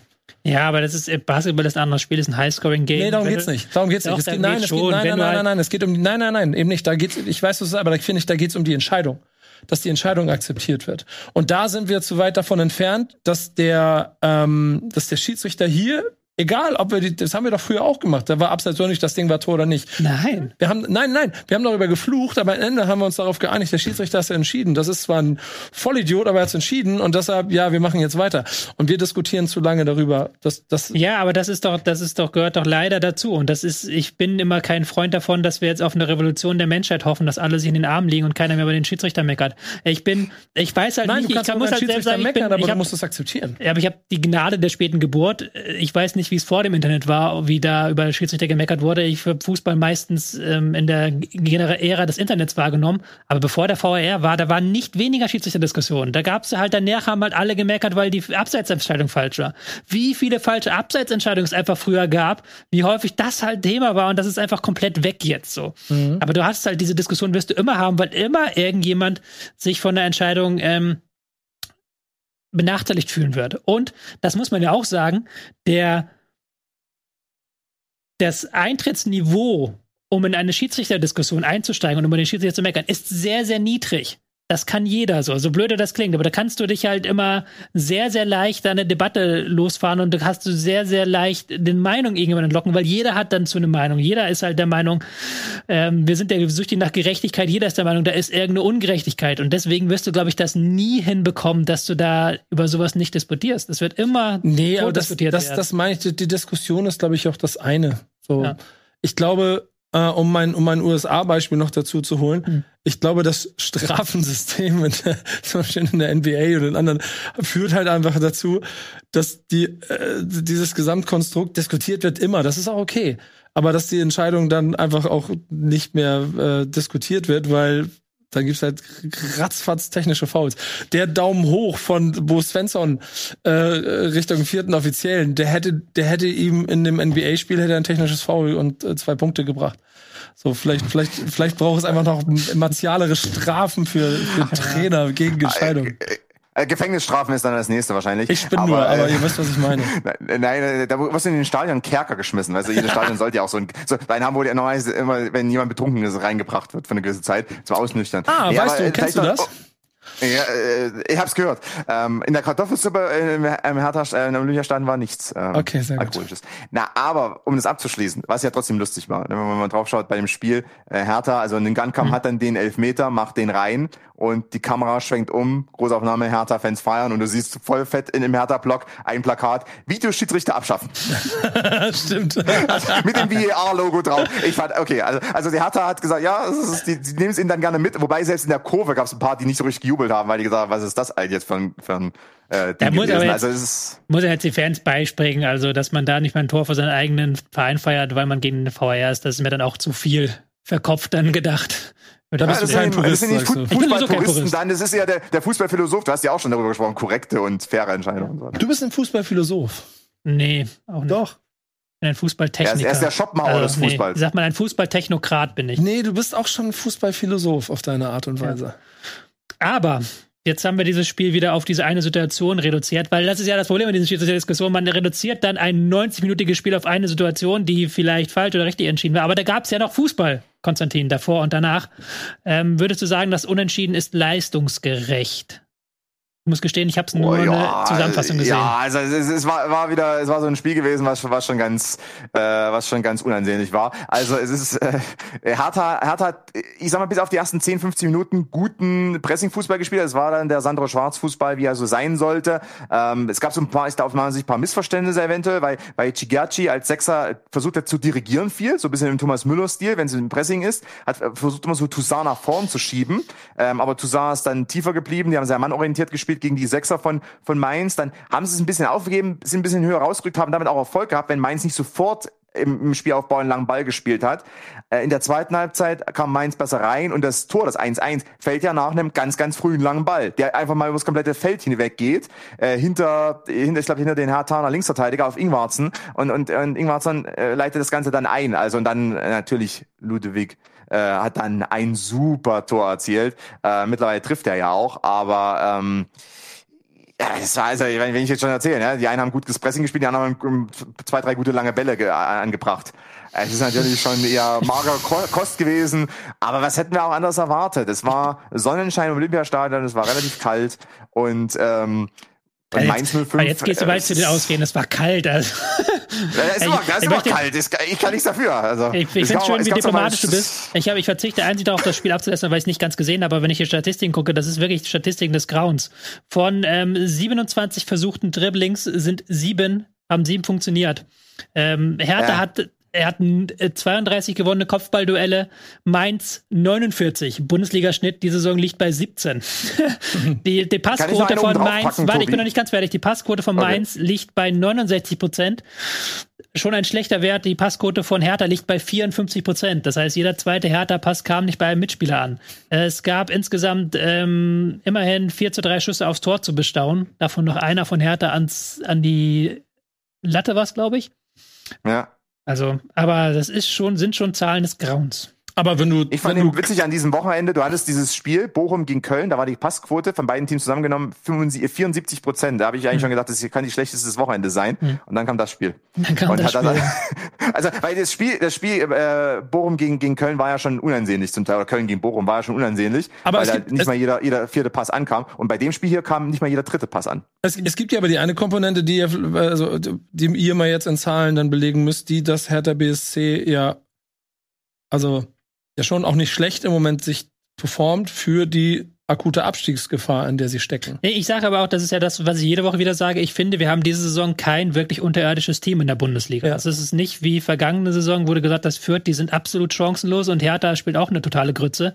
Eigentlich sind alle Teams in dieser Saison Durchschnitt. Und das merkst du ja auch. Das merkst du auch jedes Wochenende wieder durch diese Unberechenbarkeit der Liga. Es gibt da jetzt sehr wenige Teams, die durchmarschieren. Selbst so Spiele wie Freiburg, äh, Europakandidat gegen Hoffenheim, sind eigentlich ausgeglichen in ihrer ganzen Spielanlage. Es ist nicht so, dass die eine Mannschaft die anderen niederspielt, was auch schon ein Stück weit daran liegt, dass die Teams im Ballbesitz, finde ich, diese Saison ein Stück weit schlechter geworden sind, die aus der oberen Tabellenhälfte, dass die untere Tabellenhälfte sehr viel besser verteidigt und, äh, und dass die Intensität in der Liga überhaupt so hoch ist. Also ich würde mich zu der ähm, Aussage hinreißen lassen, dass das Niveau diese Saison sehr viel ähm, dichter zusammen ist als in der Vergangenheit, was dafür spricht, dass die Teams unten besser performen und dass die Teams oben schlechter performen. Ja, ja, ja. Was auch da liegt, dass so ein paar Teams, die du eigentlich wie Leverkusen, Wolfsburg, Gladbach, die eigentlich auch oben reingehören vom Potenzial her, was der Kader mitbringt, die tun sich verdammt schwer eben in diesen Spielen immer gegen die Teams aus der unteren Tabellenhälfte. Eigentlich bis auf Dortmund und Bayern ist ja niemand dabei, der Woche für Woche die Gegner komplett auseinanderspielt. Und selbst die schaffen das diese Saison nicht so konsequent. Die, Diese graue Masse wird immer grauer. Graue Masse wird immer grauer, ja. Muss man vielleicht mal was medizinisch dagegen machen. Bisschen Farbe so rein. Achso, ich habe ja rausschneiden. Überleitung für dich, die musst du jetzt annehmen. Die nächste Farbe reinkippen. Ja, bitte. Äh, die nächste Farbe. Ich kippe die nächste Farbe rein und zwar ist es äh, weiß-rot. Weiß ist keine Farbe, aber weiß-rot Brustring. VfB Stuttgart am Wochenende gegen Eintracht Frankfurt. Ein 1 zu 1 und auch hier müssen wir jetzt nicht so tun, als ob das das fußballerisch beste Spiel der Welt war. Ich gucke mal gerade auf die Passquoten, die, wie die da waren bei diesem Spiel. Ich glaube, ein bisschen besser, als wir sie hatten. Naja, immerhin 78 zu 78 Prozent. Aber auch das wieder ein relativ ausgeglichenes Spiel. Konstantin, willst du dazu was sagen? Ja, also 78 zu 78 Prozent, das war ja quasi dann äh, also Klassiko-Niveau von vor fünf Jahren dann äh, an diesem Bundesliga-Wochenende.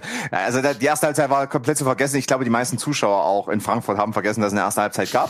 Und äh, da gab es eine einzige Torschance durch Perea für Stuttgart kurz vorm Ende der Halbzeit, der ersten Halbzeit. Ja, die war ich denke, die würde in Highlight Reels auftauchen, wenn die Highlights bei der Sportschau 58 Minuten gehen. Also es war nichts, es war nichts los. War nichts, äh, Frankfurts Pressing, Frankfurts Pressing war grandios. Also es war Götze in der Mitte, äh, Kolomani und Borea auf den Halbposition. Borea ist eingesprungen für Lindström, der erstmal raus ist.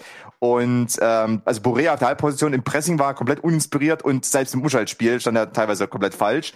Also, da hat sich, glaube ich, auch wieder rausgespielt, mehr oder weniger aus, aus einer möglichen Startformation. Äh, das nur so am Rande. An, dann der zweite Halbzeit, da gab es einerseits dieses Tor von Rode, da ist ähm, Stuttgart mal in der Phase dann in der zweiten Halbzeit mal komplett hinten reingefallen. Also es war äh, ein bisschen wie, was ich bei Augsburg schon mal erwähnt hatte. Äh, die fallen hinten rein, äh, stehen dann komplett tief, Endo und Tomasch, die stehen an der Fünferkante quasi. Und dann kommt Ball auf Rode in die, äh, an die, an die Strafraumkante und Tomasch rückt dann wieder raus. Aber ich meine, als Dings außen steht er so tief, weil die sich alle hinten reinfallen lassen haben, weil einen neuen Feldspieler äh, am, am Fünfer quasi verteidigen, bei einem Flügelangriff, der zuvor ausgespielt wurde von Frankfurt. Das war nicht notwendig gewesen. Also das war Stuttgart, wie sie dann eben, obwohl sie eigentlich ein ganz gutes Spiel gemacht haben zuvor, also mit ein passables Spiel, wie sie es dann trotzdem wieder so ein bisschen selber bestrafen. Dann kam das 1-1 und Endo, Endo natürlich mit der Aktion des Wochenendes. Also Kroketta gegen zwei Spieler, hat sich durchgesetzt, hat, hatte beide stehen lassen von Frankfurt, hat beide Sechser aus meiner Sicht äh, in dem Moment ins Leere laufen lassen und schickt Haraguchi auf die Reise äh, und dann ähm, rückt Tuta von, von, der, von seiner Seite rüber auf Haraguchi, also versucht da so eine Art Harakiri-Tackling irgendwie vielleicht zu setzen und das waren dann Silas und Führig liegen's frei und haben's äh, dann, also hat Silas hat's gemacht, Führig hat äh, abgelassen davon. Ähm, dem Fall, da hätten sich auch noch stören können, das wäre dann lustig geworden. Ähm, aber nee, also Silas tankt vielleicht dadurch ein bisschen Selbstvertrauen, aber zuvor war Endo einfach. Also Endo Kroketta war äh, äh, das Highlight des Wochenendes. Und äh, was vielleicht auch noch zu sagen war, auch ein Highlight bei Stuttgart. Komm, wir müssen ja ein bisschen was rausholen. Ich versuche ja was aus dem Spiel rauszuholen. Mhm. Diasch im Pressing. Tobi, für dich auch. Äh, teilweise Weltklasse. Also wie der sich seine Position immer wieder neu justiert hat, Deckungsschatten eingesetzt, in Passweg reingestellt, wieder umgedreht, Deckungsschatten eingesetzt, angelaufen, Deckungsschatten eingesetzt, Passweg reingestellt. Das ging zack, zack, zack. Der war fast so hyperaktiv wie Ryerson an dem Wochenende. Der war auch so ein bisschen irgendwie, äh, weiß nicht auch was der war, aber war ein bisschen hyperaktiv. Diasch auch, aber sehr intelligent gemacht. Ist ja ein Spieler, den keiner so richtig auf der Rechnung, Rechnung hatte, weil ja, also für mich ist es so der der schön schön Wetterspieler ja eigentlich, weil der hat immer so in den schönsten Städten Europas gespielt äh, bislang, aber eben nie irgendwie wirklich eine Duftmarke hinterlassen. Aber jetzt äh, bei Stuttgart zumindest im Pressing war er top und man hat sich bei dem Spiel an den einzelnen kleinen Dingen hochziehen müssen, denn ansonsten ja. wäre man wahrscheinlich seit Zeitpause nach Hause gegangen. Es ist für mich dann aber auch eine interessante Wahl gewesen von ähm, Labadia, dass er dann Diaz, Perea, Thomas in diesem Spiel, also komplett neue Sturmreihe und ähm, im Spiel gegen Ball war das auch okay, aber Frankfurt auch im Spiel mit Ball wieder sehr uninspiriert, fand ich. Aber ja. es ist auch schon bezeichnet, dass er dann beim Spielstand von 1 zu 1, äh, beziehungsweise zum 0 zu 1 nimmt aber die erstmal die gesamte Sturmreihe raus, weil die natürlich offensiv null Durchschlagskraft hatte. Das ist ja so ein bisschen das Stuttgarter Problem. Und dass du dann halt quasi die B11 aufstellst und da auch gar keine Änderung hast, ein bisschen ein leichtes Alarmzeichen, oder? Ja, es kommt mir vor wie so ein Reihenwechsel, äh, den du vielleicht beim Eishockey machen würdest. Ne? Du nimmst ja. die erste Offensivreihe raus, bringst die zweite.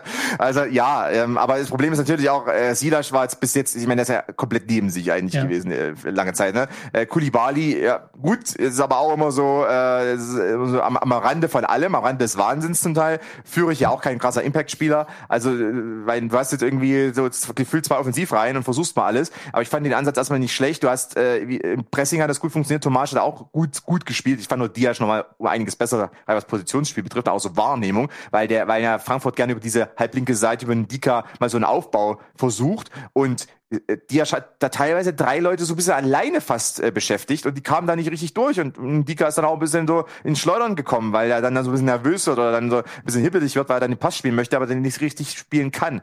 Aber deshalb fand ich das ganz gut, aber weil, ansonsten ja, ich meine natürlich bei Stuttgart ähm, deswegen habe ich auch vorher den Kopf geschüttelt, das hat dann glaube ich nicht gesehen, aber als äh, gesagt wurde, dass ja Hertha und Stuttgart zwei Teams sind, die eigentlich nach oben schauen, ich glaube nicht, dass man in Stuttgart nach oben schaut. Man weiß, was das für ein Kader ist. Und das, das, bis auf Mafropanos und natürlich Endo Fußballgott hat man sehr, sehr wenige Leute momentan, die wirklich irgendwie oberes Bundesliganiveau darstellen. Weil Silas macht eben aktuell nicht. Und alle anderen, wer? Haraguchi?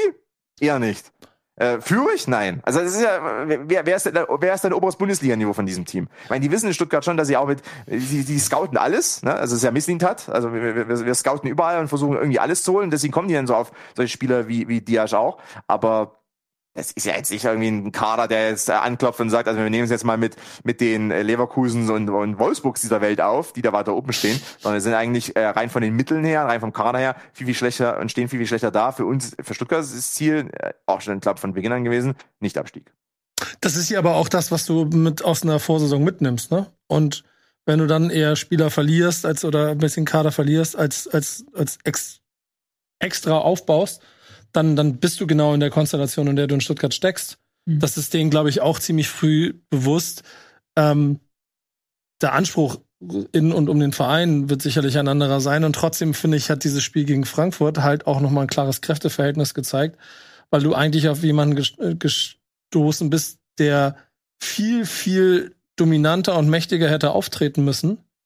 Der Trainer Glasner hat ja auch im Nachgang sich ja, glaube ich, auch darüber fast am meisten mokiert, was dieses Spiel angeht, mhm. äh, öffentlich, dass, dass seine Mannschaft halt einfach nicht selbstbewusst ist bei dem, was die bisher so spielen.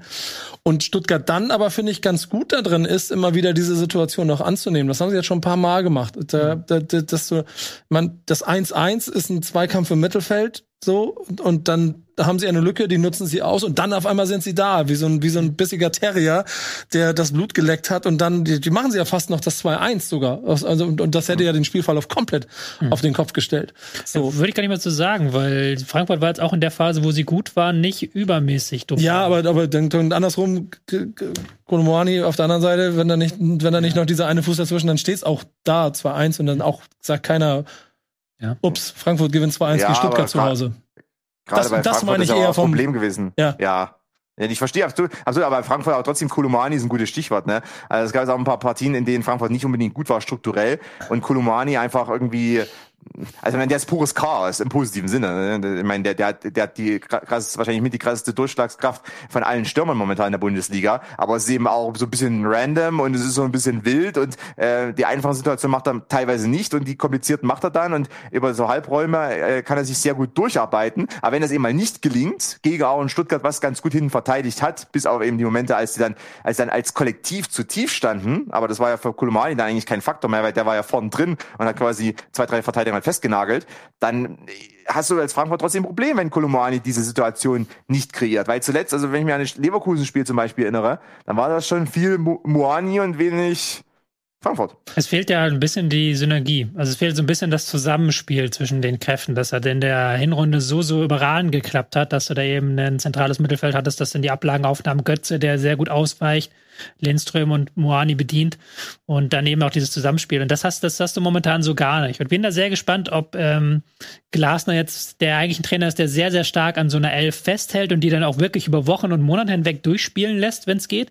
Das funktioniert momentan nicht. Da wirken einige überspielt und da wirkt auch das nicht so ganz, ganz stimmig. Ob er das jetzt hofft, dass das nach der Länderspielpause und nach dem wahrscheinlichen Aus jetzt in der Champions League, gehen wir mal davon aus, dass da kein Wunder passiert, dass du dann vielleicht ein bisschen mehr Pause bekommst und dann wieder diese Kräfte sich da sammeln. Oder er müsste mal vielleicht irgendwie eine neue Variante auspacken, weil ich habe auch das Gefühl, dass dieses 3 für 3, du hast es gerade schon gesagt, so ähm, Stuttgart blockiert dann die Vorstöße von den Dika, ähm, Rode ist dann noch ein bisschen der Chaosfaktor in diesem Spiel gewesen, der dann die wenigen Situationen, die dann passiert sind, kreiert sind mit seinen Laufwegen, aber grundsätzlich relativ ausrechenbar. Auch, dass du Götze nicht jeden Lauf aufnehmen aufnehmen musst, sondern dass du da dann eher das Mittelfeld dann bei einbeziehen kannst. Solche Geschichten. Vielleicht bin ich gespannt, ob Glasner nochmal was Neues auspackt, weil das, wie es jetzt momentan ist, da bin ich mir nicht sicher, ob das für Champions League reicht, ob das für die Qualifikation da vorne reicht. Dafür ja, gefällt ich mir das auch momentan ich weiß auch nicht, ob die Synergien so ungefähr so passen immer. Ne? Also mein Götze versucht ja immer so ein bisschen strukturgebend schon zu sein, ne? also mit seinen mhm. Läufen oder auch mit seinem Passspiel. Ähm, dann hat Kolumani ist eben, wie gesagt, das ist ein bisschen ein Chaosfaktor. Es ist eben auf, auf eine sehr, ist irgendwie auf eine ist erst krass als Stürmer, aber das ist auf eine schwierige Art einbindbar in dein System, ne, was Kolomani teilweise spielt. Äh, zudem bringt er wahrscheinlich jeden Trainer auch zu grauen Haaren, ähm, weil da gibt es immer Situationen, die einfach versiebt er ja gerne mal oder, oder lässt dann den Ball zu weit bouncen und dann, dann hat er, hat er keine Möglichkeit mehr, äh, das gute Passspiel zu verarbeiten. Und dann, und dann gerade auch eben, der Faktor Bourré war in dem Spiel nochmal auffällig. Ich meine, der hat ja eigentlich keinen Bock mehr so richtig auf Frankfurt gehabt jetzt. Ähm, dann muss er rein, weil Lindström raus ist und Lindström anscheinend vielleicht länger raus ist. Ähm, und ist das jetzt, wird jetzt Boré die ganze Zeit spielen? Also halbrechts zum Beispiel. Mhm. Ist es dann das? Weil das, das könnte brutal problematisch werden. Ja. Äh, eigentlich brauchst du ja dann noch jemand anderen. Ziehst du wieder Kamada nach vorne? Hast du Kamada und Götze dann auf den Halbpositionen? Auch schwierig. Also äh, das, das könnte noch ein bisschen problematisch werden und ich bin echt gespannt, weil Oliver Glasner, wie du schon sagst, also der hält gerne an, der hält, ist ja ein Stabilitätstrainer, ein Stabilitätsdenker, aber ähm, natürlich kannst du dich auch so ein bisschen tot stabilisieren. Also jetzt noch eine wichtige Woche äh, vor sich eben mit dem Spiel in, in Neapel. Können wir auch noch mal kurz ein, zwei Sätze zu verlieren gleich. Ähm, und danach noch gegen Union bei Union. Also wird ähm, schon sehr, sehr spannend sein. Wollen wir nochmal, du bist ja mein Mann für das Emotionale heute, auch wenn das, nein, aber das Thema Fan-Themen. Und dann sind wir natürlich beim Thema ähm, die Reise nach äh, Neapel, die jetzt ansteht in der kommenden Woche. Es gab ein kleines Hin und Her. Das italienische Innenministerium hatte ja deutschen Fans verboten, sich in der Stadt Neapel aufzuhalten und auch dem FSC Neapel verboten, Gästetickets zu verkaufen. Ähm, der hat der Eintracht Frankfurt vor einem Gericht Einspruch äh, gegen erhoben und haben auch Recht bekommen tatsächlich. Also haben tatsächlich eine einstweilige Verfügung Recht bekommen. Jetzt hat der aber ähm, die wurde eine neue Verfügung erlassen, die dann nur noch für Fans aus dem Großraum Frankfurt gilt, wo man jetzt hofft, dass sie diese Fans durchbekommt. Und Frankfurt rät auch weiterhin seinen Fans davon ab, zu diesem Spiel zu, äh, zu reisen. Also schon ein ziemliches Hickhack hin und her und natürlich auch eine äh, könnte eine negative Signalwirkung haben für auswärtsreisende Fans, oder Nico? Also, wenn man, wenn man ein bisschen Fußball-Fanblick auf die Partie SSC Neapel gegen Eintracht Frankfurt guckt und dem, was Eintracht Frankfurt in den letzten Jahren auswärts für Veranstaltungen abgerissen hat und dann weiß, wie die Stadt Neapel tickt und wie euphorisch man um den SSC ist, dann ist das, ich würde sagen, so neben dem, was da in Marseille passiert ist, so auch eine dieser heißesten Pflaster, wo du überhaupt landen kannst. Mhm. Und ich, ich glaube mal aus, aus also sagen wir so, das, wir haben schon genug Skandale auswärts gehabt mit deutschen Mannschaften, mit starken Fangruppierungen, Köln, Nizza und, und Frankfurt die letzten Jahre immer mal wieder. Und ich rede nicht von den Bengalos und, den, und, dem, und dem Abfackeln in den Stadion, sondern ich rede von den Ebenen. Und da würde ich jetzt hier ein weites Fass aufmachen, wo ich in den letzten Wochen und Monaten noch mit viel mit Leuten darüber gesprochen habe, über eine andere Art von Exzessivität außerhalb der Kurve, die da in den mhm. letzten Jahren immer stärker geworden ist, dann ist das ein krass krasser Zündstoff. Und egal wer, da, da ich suche den gerade nebenbei, egal da wer wann wie wo auftaucht und ich gehe davon aus, dass es am Ende vollkommen egal ist, wie viel Karten Eintracht Frankfurt kriegt, da wird jemand sein aus Frankfurt, das wird, ich befürchte, das wird knallen. Ob man das mitkriegt, öffentlich, das ist dann die eine Sache, so, dass man als Innenministerium da Panik vor hat, weil man weiß, da kommen 15.000 Frankfurter, die sich alle kurz ins Auto setzen können, um nach Neapel zu fahren. Das ist, glaube ich, der Faktor, der dafür sorgt, dass das alles so, so hysterisch behandelt wird gerade. Ich finde es für die Fans total schade, weil nicht jeder in der Kurve will im Marsch eine Fackel in die Hand nehmen und Neapel abbrennen, sondern die wollen einfach feiern, wie ihr Verein vielleicht das letzte Champions League Spiel spielt. Denn sportlich finde ich, gibt es ein Ungleichgewicht, das sich wahrscheinlich ja. auch aus so. Ja, würde gar nicht sportlich groß draufblicken. Das nee, genau. ist ja nach dem 2-0 dann relativ unwahrscheinlich, sagen wir es mal, dass da jetzt der freie Frei von Rasen kommt. Das ist natürlich ein weites Feld, nicht? Und ich will jetzt auch gar nicht das ganze Feld aufreißen, weil ich da auch nicht der Experte bin, gebe ich ja ganz offen zu für ja, aber Thematiken. Aber ja, aber dann, dann gibt's ja so Sachen wie Ultras kommen, Bergamo, weil die sind, haben es nicht mehr in der Abel, sollen auch dazukommen. Auf der anderen Seite sind Dortmunder, ja. Leipziger, was weiß ich. Essen, Essen. Äh, ja, Digga, das ist, das haben wir auch rum, diese Aktion mit Schalke und Dortmund gerade. Ich mach keine Ahnung, ich mach das nicht auf. Ja. Da sind gerade Dynamiken und das wissen ja die Verantwortlichen auch, mhm. dass man, glaube ich, solche Situationen mit noch mit, wie heißt, wie hieß dieses Zitat so schön vom Innenminister de Maizière, noch mehr Informationen würde die Bevölkerung nur beunruhigen. Mhm. Und deswegen sagt man einfach keine Karten für, für, für Frankfurter Fans, damit man da ein bisschen Druck rausnimmt. Wobei natürlich das schon ein sehr, sehr groß großes Fass aufgemacht wurde, auch vom Innenministerium, wo dann ich als jemand, der jetzt auch den Leuten, die da ähm, sich neben dem Platz prügeln und dann in der Kurve Pyro zünden, ich stehe den Leuten nicht besonders nah, jetzt weder von der Gesinnung her noch persönlich, weil ist halt es ist, eine andere, ist eine andere Welt. Ich bin halt eher, ich bin da genau kein Fußballpurist, ich bin da eher der Bürokrat. Aber das ist natürlich grundrechtsmäßig schon sehr, sehr stark, diese Eingriffe. Und ich finde die nicht wirklich verhältnismäßig zu sagen, man ähm, verbietet da kompletten Menschen aus einem Land die Einreise oder auch, dass man sagt, da darf sich dann niemand von dem in der Nähe des Stadions aufhalten. Das sind Dinge, mit denen ein Rechtsstaat klarkommen muss. Und man muss ja auch fairerweise sagen, diese ähm, Verfügungen, die landen dann meist vor Gericht, brauchen dann zwei, drei Jahre, bis sie einmal komplett die Gerichts Instanzen durchgewandert sind und dann kriegen meistens ja auch die Vereine recht, weil das natürlich eine riesige Grundrechtseinschränkung ist. Ja, aber ich ja, voll und ganz, aber also wenn man in Neapel beim Fußballspiel war und ich war da als neutraler Beobachter, das, das, das, Digga, das war kein, das war kein Spaß. Ja. Da, da, da sind so Patrouillen auf, auf Vespas unterwegs gewesen, wo ich mir gedacht habe, nee, ist gut, dass ich heute kein Trikot anhabe. So. Und wenn du dann da als Fan hinfährst, das ist nochmal was anderes, glaube ich, als andere Städte, wo du hinfährst. Ja, und, Aber und das ob hat sie- auch ob- ob Eintracht Frankfurt damit- auch Ja, genau. von Anfang gesagt. Wir, wir empfehlen halt wirklich nur hartgesottenen Ja. Menschen, die mit Auswärtserfahrung dahin zu fahren. Und Da kannst du halt- nicht als Familie mit Trikot hinfahren Nee, und nee. denken, du machst mal ein schönes Auswärtsspiel. Dann Nein, nein, klar. Was denn, machst du wahrscheinlich in Neapel sowieso nicht unbedingt, ne? Das ist Nee. ja noch was anderes. Aber äh, ich habe auch nochmal nachgeschaut, also ich, ich suche gerade hier die äh, Reaktion der UEFA. Ach, gibt ja keine. stimmt. Die, Ja, die UEFA, ist, ist es die UEFA Champions League oder ist es äh, mittlerweile die äh, Champions League des äh, italienischen Innenministeriums oder vielleicht der äh, ne napolitanischen Ja, aber Mafia? komm, aber da, da bin ich, da bin ich jetzt schon wieder so ein bisschen raus, weil wir da wieder den Fußball überhöhen. Wenn ich dann, dann die ersten Beiträge Nein, aber es muss eine Reaktion geben von denen. Ja, also, klar, äh, natürlich UEFA muss ja was dazu sagen. Es gibt keine Ja. Stellungnahme von denen. Ja, keine natürlich. Position. Aber die UEFA, Ja. wenn, wenn die italienische Innenministerium das verbietet, dann finde ich das dann ziemlich vermessen von der UEFA zu sagen, wir sind ja die überstaatliche Organisation, wir verbieten jetzt dem Innenministerium Einspruch. das zu bieten.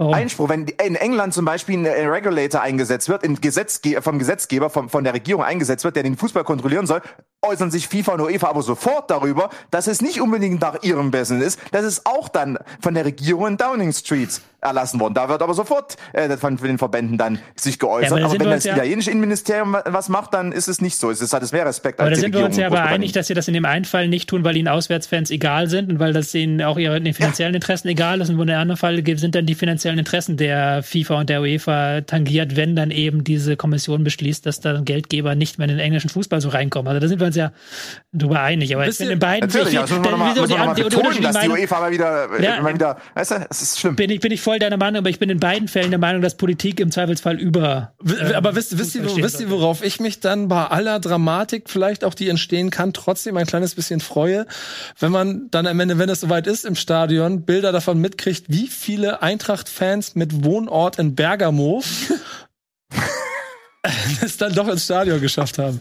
So, mal gucken, was da passiert. Wollen wir hoffen, dass es Ja, alles aber, gut aber nur mal so als, als ganz kurz als aus Erfahrung. Bergamo selber war auch fragwürdig. Ne? Also wenn du da äh, mal zu einem Spiel gehen möchtest, hast du auch teilweise keine, keine Chancen, ein Ticket zu bekommen, wenn du einen deutschen Personalausweis hast. Ja, das war, das war ein hartes Stück Arbeit, bis wir die gekriegt haben, ja. Ja, ich weiß, bis, bis du endlich mal die italienische Personalausweisnummer hattest, um dann in Bergamo ein Ticket zu bekommen. Das war gar nicht so einfach. Atalanta gegen Inter habe ich da mal geguckt und das hat schon, das war, war auch, das Äh, war. jetzt ein sehr weites Thema. Deutschland ja auch noch Ja, eines der wenigen Länder, das noch so eine Auswärtsfankultur zulässt. Das ist ja auch, äh, muss man ja sagen, die Italiener sind da nicht nur bei den deutschen Vereinen hinterher, die Ja, ich weiß- einzusteigen, sondern auch bei den italienischen Vereinen selber. Menschen wie du wollen das verhindern, aber Menschen wie ich wollen das ja, verhindern. du, du bist ja, du bist ja kein Purist, du, du willst ja, du willst ja nur die Fakten haben, nicht das Emotionale. Was will ich jetzt verhindern? Ich verhindere jetzt gar nichts mehr, aber ich äh, werde jetzt diese Thematik schließen Ja, siehst du? und muss mal kurz jetzt auf meine Fußballfans sind keine Verbrecher. gucken. Und da habe ich jetzt noch stehen, ja, ein bisschen läuft die Zeit davon, aber wir haben noch zwei Spiele, bei denen ich mal zumindest ordentlich sprechen möchte. Eine Frage, Tagesordnungspunkt 4. Nico, was los mit Bremen? Steht bei mir auf der Tagesordnungspunktliste. Oh, äh, gut, dass du fragst. Dankeschön, Tobias. Ey, ähm, ich darf ja eine Sache hier nicht machen und die, in der stecke ich aber trotzdem pauschal drin. Ähm, und das ist so, Spiele gedanklich vorher und so ein kleines bisschen so abhaken und auf dem Tableau ein scheiße schnelles Leverkusen nach Bremen zu kriegen, hat man mir von vornherein das Gefühl gegeben von, okay, wenn das nichts wird, dann wundert es mich nicht. Die Konstellation, und die habe ich vorhin schon mal angedeutet, ist gefährlich. Werder Bremen hat jetzt, Stand 24. Spieltag, 30 Punkte. Das hat vor zwei Jahren die lieben Freunde von der Deichstübe dazu veranlasst, einen Artikel darüber zu schreiben, dass, Björn.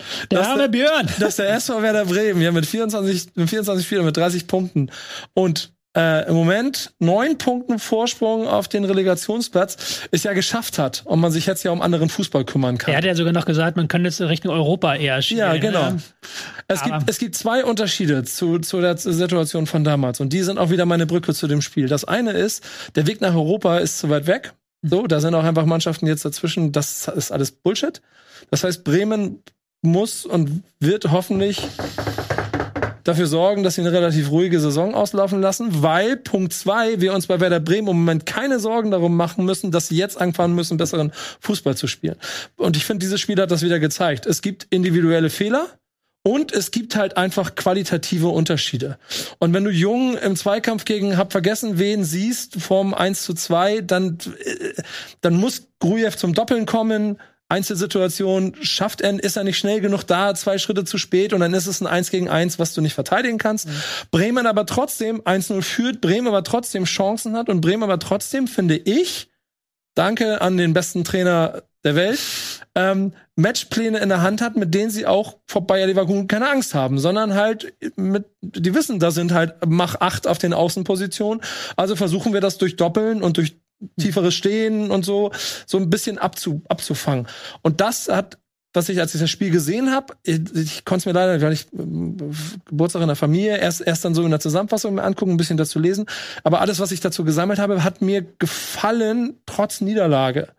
Weil ich irgendwie das Gefühl, und damit gehe ich am Ende raus, ich Leverkusen und Werder Bremen, das ist einfach ein Unterschied. Und das, das, das ist der Grund, warum ich immer, du kannst sofort, warum, warum ich auch immer diese Spiele manchmal vorher abschenke. Das heißt nichts damit zu tun, dass ich mich selber schützen möchte, sondern dass ich weiß, dass Werder Bremen vom Kader her eigentlich dastehen muss, wo Stuttgart steht. Das stimmt. Ähm, und das gebe ich dir auch voll recht, habe ich auch vor dem Spiel gesagt. So Tabellennachbarn ist eigentlich Quatsch. Die ja. eine Mannschaft ist sehr viel stärker. Trotzdem, natürlich kommt Leverkusen in diesem Sandwich aus Europa League spielen die ihnen deutlich wichtiger sind, was man auch allein daran gemerkt hat, dass ein ähm, Wirtz geschont wurde. Es ja. wurde ähm, die halbe Mannschaft umgetauscht, auch ein Schick wurde nicht mitgenommen, weil er angeblich nicht fit war, aber auch aus Schongründen. Und wenn man doch ein Spiel gewinnen könnte, mal so dann dieses Spiel. Und dieses Spiel war ja auch eigentlich so, dass alle Zutaten da waren, sie zu gewinnen, aber dann eben hinten defensiv diese drei Fehler zu viel. Dann kann man auch mal fragen, was macht zum Beispiel ein Weiser bei diesem 3 zu genau. 1, wo er den Ball verliert und dann nicht mitgeht und hinten dann eben fehlt. Ja. Ja, vor der Flanke. Obwohl ich glaube, sie sind sogar dann in, in, in, in gleicher Zahl. Sie sind dann in gleicher Zahl, aber Pieper ist dann sehr weit rausgerückt und dann stimmt die gesamte Kette hinten nicht und äh, dann fällt halt das Tor, weil ein Weiser ist dann, selbst als das Tor fällt, noch an der Mittellinie. Also, ja, und, hm. und, und die Flanke zum, zum, zum zweiten, dritten Tor ist auch, glaube ich, abgefälscht und so. Also da sind auch kleine Individualitäten, die sagen können, das Ding musst du vielleicht am Ende nicht verlieren oder so. Ja. Und trotzdem ähm, stimmt mich, also bin ich glücklicher darüber zu sehen, wie Werder Bremen insgesamt über 90 Minuten aufgestellt ist, als dass ich mich im Moment darüber ärgern muss, dass sie dieses Spiel verloren hätten. Also auf Platz 16 wäre es alles dramatischer gewesen. So finde ich, wirkt das alles ganz ruhig und kompakt. Und jetzt geht's nach Gladbach und das ist die gleiche Konstellation nochmal. Äh, und trotzdem äh, habe ich da jetzt immer wieder ein Stück besseres Gefühl. Mhm. So, das sind meine fünf Cent zu diesem Spiel. Ich meine, es gab ja auch bei, bei Bremen trotzdem, also für Bremen einige Möglichkeiten. Ich meine, äh, äh, Situationen, die man irgendwie aktuell nicht ausspielt. Aber äh, also irgendwie dieser ein langer Ball zum Beispiel auf Stay, als er plötzlich durch war. Also äh, und irgendwie war die Abwehr von Leverkusen auch zeitweilig durch gewesen. Also, zumindest in, also da Kosunun und und Tabsoba, Kosunun Tar und so weiter gab es so ein paar äh, Missverständnisse immer mal.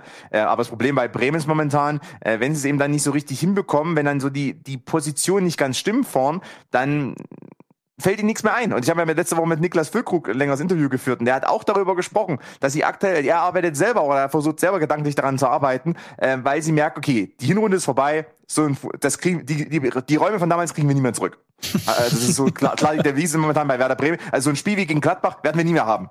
Weil gegen Gladbach haben so einen 30 Meter Raum gegeben und, und Romano Schmidt konnte einfach jeden Vertikalpass spielen ähm, und dann auf Duxch und, und dann gegen die Post abfahren. Und das ist vorbei. Und jetzt geht's darum, wie können wir uns sozusagen neu aufstellen, neu positionieren, neue Räume öffnen. Das hat aus meiner Sicht gegen Leverkusen am Anfang ganz gut geklappt aber man hat es dann nicht so richtig ausspielen können. Ich finde auch die Personalie Duxch ist interessant, weil, weil Duxch war immer so der, war ja der erste Passempfänger dann quasi. Füllkrug war immer der, der vielleicht mal zum Langpfosten gezogen ist, eher dann der, der Nächste. Und Duxch hat oftmals längere Vertikalpässe bekommen, von beispielsweise äh, Schmid oder im Bittenkurt oder wem auch immer. Ähm, das hat sich ein bisschen geändert und ich finde so, dieses Spiel äh, ist nicht unbedingt immer so Duxch-freundlich. Ja, weil er trotzdem auch dann, wenn er sich manchmal, kriegt er einen zu kurzen Pass aus meiner Sicht, weil er, und hat zu wenig Freiraum, um sich dann gut zu drehen, aufzudrehen oder in die richtige Richtung zu drehen. Und ähm, deshalb, ja, aber er hat natürlich keine andere, es gibt keine Alternative zu Duxch in dem Kader. Sowieso. Ja. Also Maximilian das ist der Philipp. einzige Se Secondary Striker, ne? Das ist der ja. einzige, die einzige hängende Spitze quasi. Weil ihn jetzt in diesem Spiel fand ich ihn schon wieder besser. Da haben sie halt immer diese langen mhm. Bälle gespielt auf links außen. War auch ein mhm. gutes, guter Matchplan, muss man sagen. Hat dann funktioniert, bis Frimpong irgendwann ausgewechselt wurde. Kosunu ging dann auf Rechtsverteidiger und hat dann diese langen Bälle auch ganz gut abgewehrt. Duxch fand ich in diesem Spiel ganz gut, hat viel uneigennützige Arbeit gemacht, auch Verteidiger auf sich gezogen und war auch beim Spiel um zweite Bälle dann auch ähm, da und hat ja auch nicht umsonst das Tor geschossen. Ich, ich, ich mag das, äh, die Konstellation auch nach wie vor unheimlich gerne mit den beiden und ich finde, das strahlt jetzt, jetzt wieder aus Bremer Sicht auch die ganze Zeit so ein Selbstbewusstsein aus, dass im letzten Drittel Dinge passieren. Und wenn wir uns die Mannschaften im Keller angucken, wo wir bei Schalke nicht genau wissen, wer da außer vielleicht Bülter mal glücklich ein Tor schießen soll. Also jetzt ein bisschen überspitzt formuliert. Bei Stuttgart ist, haben wir da eine Schwachstelle. So Hoffenheim, keine Ahnung, wer Tore schießen soll.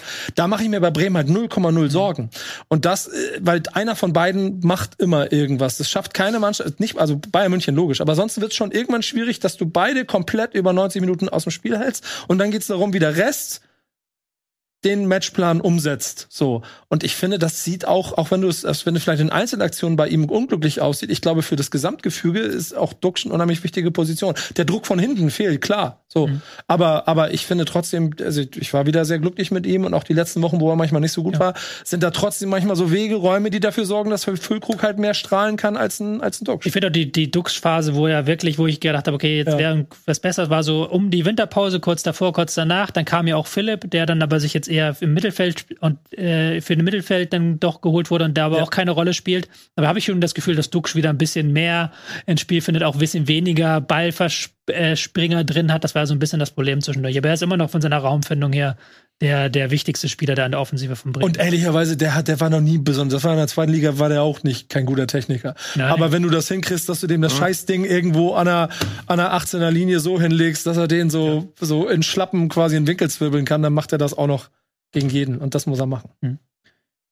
Ja, äh, Werder Bremen, Leverkusen beide weiterhin im Nirgendwo der Tabelle. Für Leverkusen sicherlich das Spiel in der Europa League jetzt am kommenden Donnerstag wichtiger als das gegen gegen Bremen. Ich glaube, die sind ganz dankbar gewesen, dass sie das mit äh, ihrer B-Mannschaft und nicht 110% Einsatz noch so hochschrauben und dann entscheiden konnten für sich. Ja, und ehrlicherweise, und kurz letzten Satz dazu, zeigt ja auch, wo Werder Bremen dann doch, also dann das, wo sie stehen, so. Also und die gesamte, weil du, wo, du die Ursprungsfrage war ja, was los in Bremen, die zeigt ja gerade, zwei Spieler am Anfang richtig auf den Arsch gerichtet, zurückgekommen, zwei Siege zweimal verloren, Spiel gewonnen. Jetzt wieder zweimal verloren. So, jetzt musst du wieder den Schalter umknöpfen. Wenn du das nicht machst, kommen die unten langsam näher. Und sagen wir, das, das Gute ist, du hast gerade noch den ersten FC Köln und Augsburg dazwischen. So, weil du weißt, wenn da Wasser im Keller ist, dann müssen die Alarmglocken klingeln. Lass uns noch mal kurz sprechen über das Eberl-Derby. Ähm, Leipzig gegen Borussia Mönchengladbach. 3 zu 0, das riecht nach, klingt nach einem sehr, sehr eindeutigen, sehr, sehr ähm, einseitigen Spiel. Ich fand, das war es gar nicht so richtig, oder würdest du mir da sprechen, ähm, Konstantin? Nö, also äh, Gladbach hat, hat entweder Pech oder stellt sich dämlich an. Das ist ja die Saison. Und das war in dem Spiel auch wieder so. Also ich fand, äh, Gladbach hat zeitweilig war, war, war die bessere Mannschaft. Ähm, hat, hat Orban gut angelaufen. Orban war brutal instabil teilweise im Spielaufbau. Ist natürlich auch immer so eine Quadiol, auf den kann sich fokussieren. Orban lockst so ein bisschen und dann ähm, hat er aber eben viele Unsicherheiten drin gehabt, gerade dem Spiel im Aufbau. Da hat Gladbach mal für mal abwechslungsweise oder mal zur Abwechslung mal gutes Pressing gespielt. Ähm, mhm. das, das ist dann so und dann auch an, an sich war das äh, ganz gefällig. Allerdings, wenn Gladbach eben keine Tore macht, und es sind dieser Saison nicht das erste Mal, oder wenn sie eben nicht so richtig dann ne, die Möglichkeit nutzen, auch mal Spiel, äh, spielerische Vorteile oder auch insgesamt so spielerisches Übergewicht nutzen, dann werden die hundertprozentig den Weg finden, sich selber ein Bein zu stellen. Und äh, ob das dann ein Kone-Fehler ist oder ein Player-Fehler oder irgendwas anderes, die werden Möglichkeiten finden, sich selber ins Knie zu schießen. Das knappt. Das, das kann Gladbach sehr, sehr gut. Also die haben das äh, mittlerweile perfektioniert. Deswegen sind die Zehnter. Ja, muss man schon sagen. Also äh, Gladbach hat es wirklich geschafft, da in diesem Spiel beste Chancen ungenutzt liegen zu lassen. Ähm, es war, glaube ich, ähm, in der ersten Halbzeit war Hofmann einmal durch mhm. und dann hat der Thuram mhm. noch den Ballgewinn, den hohen, nach einem Fehler gehabt, auch mit einer sehr, sehr hochklassigen Chance und dann noch der Elfmeter, den Player vergibt. Also sie hatten mehrfach die Chance gegen ein ähm, doch sehr bräsiges Leipzig, fand mhm. ich ein sehr wieder, wie ich, ich hatte das vergangene Woche schon so ein bisschen ja, kritisiert, dass ich finde den Ballbesitz so langsam in dieser Saison. Also die immer mit sehr langen Ballzeiten und dann brauchen sie immer eine, äh, anstatt eine, in drei Sekunden von einer Seite zur anderen zu verlagern, machen sie es in zehn, weil sie dann nochmal Ball annehmen und nur mal kurz gucken und das hat Gladbach richtig gut wegverteidigt und Lehrreich richtig immer wieder gut nachgeschoben, rausgeschoben und die Konter gespielt. Aber wenn du es dann nicht machst und dann ist in der zweiten Halbzeit Leipzig auch ruthless, wie der Brite sagen würde. der unter anderem. Ich finde auch Bresig nicht schlecht. Also das würde ich häufiger mal, äh, irgendwie muss mehr an die deutsche Sprache wieder zurückfinden. Ich finde Frivol im Übrigen auch nicht schlecht, ne? Frivol verteidigt. Ähm, also Frivol habe ich jetzt nicht so im Fußballkontext eigentlich, aber doch ich habe äh, habe ich schon habe ich schon verwendet. Live on air. Frivol verteidigt. Das, äh, auch auch weißt du, wir müssen mehr solche Worte einfinden. Aber äh, davon ab, was natürlich bei Radlapper auch irgendwie komisch ist die, die, die haben so wenig Sprints in ihrem Spiel drin. Mhm. Also eigentlich ist ja ein Team, was schon über Tempo kommen sollte. Ne? Ich meine, äh, oder über Dynamik zumindest. Ne? Äh, Player, Hofmann auf rechts, äh, auch irgendwie Neuhaus auf eine gewisse Art und Weise, selbst Tyram. Aber wenn du dann auf die Sprintstatistik schaust, die, die kommen, die gehen selten in den Sprint. Das ist alles, das ist alles so im dritten Gang. Die kommen aber nie in den vierten und fünften. Und, und, und Leipzig, klar, die, die spielen, die fahren teilweise im zweiten Gang durch die erste Halbzeit, aber äh, packen dann eben noch äh, ihren Red Bull betankten äh, Formel 1 Wagen aus ihren Rasenballsport betankten, wenn ich bitten darf. Wir sind ja immer noch in Deutschland. Ähm, und oh, Entschuldigung, Entschuldigung, Entschuldigung. Ja. Gedacht, wir sind in Italien. Nee, wir sind nicht in Österreich. In Österreich hättest du, glaube ich, sagen dürfen. Aber bei uns ist immer noch der Rasenballsport betankte. Mhm. Ähm, ja, ansonsten, da würde ich jetzt auch gar nicht mehr groß in dieses Spiel reinhaken. War eine gute Analyse, wie immer, von dir, Konstantin. Und drei wichtige Punkte, drei gute Punkte auch für. Es ist ja auch wieder dieses, diese Woche, da hatte man das Gefühl, dass war so von Europa League und äh, Champions League überschattet in so zahlreichen Partien. Auch da war, glaube ich, Leipzig froh, dass sie es dann noch gewonnen haben, obwohl sie eben nicht diese äh, sprichwörtlichen 110% Einsatz eingebuttert haben, sondern dann eben in den entscheidenden Situationen anwesend. Ja, macht die Konstellation jetzt halb spannend rund um diese Champions League Plätze. Sie sind zwar zu dritt und punktgleich, aber also Union und Freiburg nerven Leipzig weiterhin. Das, The das Thema Max Eberl spare ich uns hier heute aus. Wir Warum? Haben, das ist, wir hatten so viel Emotionale, dass dieses, die ganze Breitenretter-Geschichte hat mich noch so mitgenommen. Willst du noch was dazu sagen nein, zu dieser ganzen nein, Geschichte? Nein, Weil die ist auch ein bisschen, äh, ist auch so eine eher nervige Geschichte mittlerweile, oder?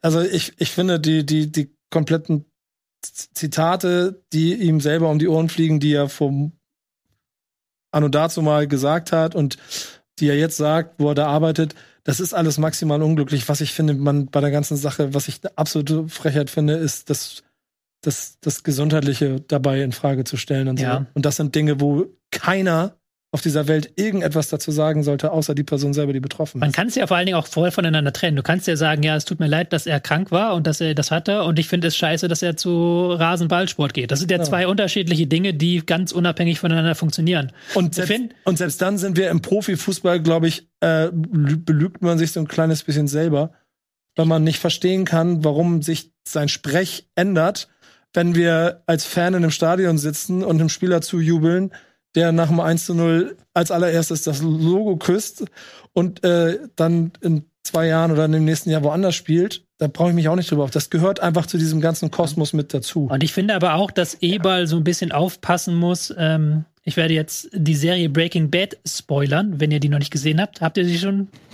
ich will euch jetzt hier beide nicht Ja, wir sind, wir sind alle, wir sind alle mittlerweile aus dem Alter raus. Wir ja, genau. Okay, okay. Alle, alle, alle, zehn, ich werde jetzt eine zehn Jahre alte Serie spoilern, aber am Ende, am Ende ähm, mhm. bittet ein wichtiger Charakter einen Bösewicht, bitte er schießt, schießt den nicht und der Böse und dann sagt er, du bist der schlauste Mann der Welt, du solltest langsam kapiert haben, dass meine Entscheidung längst getroffen ist. So. Und das habe ich jetzt, nee, würde ich auch anders, gerne. Nee, nee, nee, er, er sagt, er sagt, du bist, du bist der Schlauste, wenn ich dich nicht kenne. Er hat seine Entscheidung bereits vor zehn Minuten getroffen. Ich habe über die Szene heute früh nachgedacht. ja. Ohne, ohne Spaß. Ich habe ja, heute früh nachgedacht, ich sag, weißt du, dass, dass sein Schwager erschossen wurde.